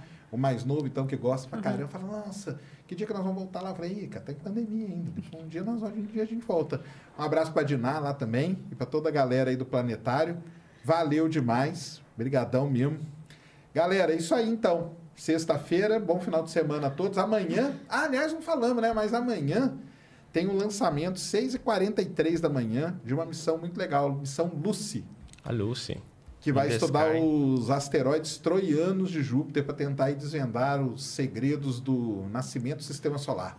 Que é outra área, né? Sim. Outra área. to- Uma área mais próxima, né? Eu achei gente. muito, muito bonitinho o nome Lucy. Achei que ficou, É. ficou legal. É baseado na do, no, no, no Neandertal, que é baseado nos Beatles, né? Exatamente. A his- Agora então, vai a ser Lucy in história- the Sky agora. É, a, a Mas história mandaram uma é essa. plaquinha, né? Mandaram uma plaquinha com. Mandaram uma placa com várias coisas ali, e é isso mesmo, ela é Eu- Lucy porque... Eu sou contra mandar essas placas. placas? Não, cara, é vai bom. que, Fala vai pra que alguma, alien, alguma coisa acha. Não. Então, já dá, já dá a coordenada, cara. Pode vir buscar a gente aqui, ó. Eu, eu mandei meu nome Me lá no salva. Perservice e eu fiquei me arrependido depois. Eu falei assim, que é isso? Se for uma lista depois com os nomes assim, eu não... Você aí alienígena que tá ouvindo essa onda se propagando pelo universo, sistema solar, terceiro planeta Não, ali, ó, depois Rubinho, do Sol. pega o Rubinho. Terceiro planeta depois do Sol, pode vir, vem, vem, vem na fé, entendeu? Vem com força. Vem com Vem, é, força. mas vem, mas vem com Vem força. com força. Vem Isso preparado, vem preparado. Não, se Mas, parar ó, aqui no Brasil, ele vai embora depois. Ele fala, não. Exatamente. Aí vai nada, cara. Tem uns lugares aí que eles gostam pra caramba, cara. Eles só não se dão bem com as montanhas de Minas. Ah, bate, um, bate uma nave, atravessa o universo inteiro. O problema, cara, é as montanhas de Minas. É por causa cara. do queijo, né? É, Eles deve um- ser, cara, deve Vem ser. pra lá pra pegar o queijo ser. lá. Canastra, né? Cana... É, É. ser. Fala, nossa, vamos lá, vamos lá. Mas o negócio da luz que você tocou é muito legal, né? Porque, é, porque ela tem esse nome, né? Porque ela vai estudar os troianos, que são talvez os mais primitivos Sim. asteroides. No símbolo da missão, no PET, tem o, o desenho da ossada da Lucy. E por que, que a Lucy tem esse nome? É porque o Johansson, que é o pesquisador, no dia que ele estava ali descobrindo, ele estava ouvindo Lucy, o Lucy in the Sky of Diamonds. E a música tem esse nome em homenagem à filha do Paul, né? Que é a Ah, Lucy é. McDonald, né? É, não sei se é o É Paul. aí, é então, isso mesmo. é uma do- coisa Então, no fim das foi. contas, a filha do Paul é responsável do nome disso. Tá vendo só que legal? É Que legal pra caramba. Sim. Então amanhã, às 6 horas, eu vou fazer live lá no Space Today, a partir das 6 horas da manhã, transmitindo lá a Lucy, que é um momento histórico. Eu falo que é um, o pessoal enche meu saco. Pra mim, tudo é um momento histórico. E é, cara, tudo é um momento E a histórico. gente tá vivendo os momentos Exato. históricos, né? Isso é que é é legal, o pessoal tinha que ficar feliz com isso, né? Mas eles É assim que é construída a É. história, né? Você tem que estar dentro. do- Tem que tá. Tá, Tá vendo? Na hora que vivendo. tiver a pisada lá em Marte, aí você vai estar, finalmente, você fala... Ah, Aí o pessoal vai falar, agora sim é o momento histórico. É, agora sim. Não, ainda não, ainda não. Tá esperando. Não. Agora, cara, não, não, não, não. não. Buraco É. negro, não, Mas para dar um grande passo, tem que dar pequenos passos. Exatamente, é isso aí. Mas show de bola, então. Bom fim de semana a todos. Quarta-feira que vem estamos aí de novo, ao vivo aqui no Ciência Sem Fim. Grande abraço para vocês, um abraço para os astrotubers. Fomos! It's fun to go twice as hard as everyone else this time of year. That's why Dunkin' doesn't stop at just one signature holiday latte. So, they made two, both handcrafted with rich espresso and topped with whipped cream. The holiday classic Peppermint Mocha features notes of mocha and cooling peppermint, while the toasted white chocolate is complete with creamy white chocolate flavor and cinnamon sugar dustings. They'll help you show the holidays a thing or two. America runs on Dunkin'. Present participation may vary, limited time offer, terms apply.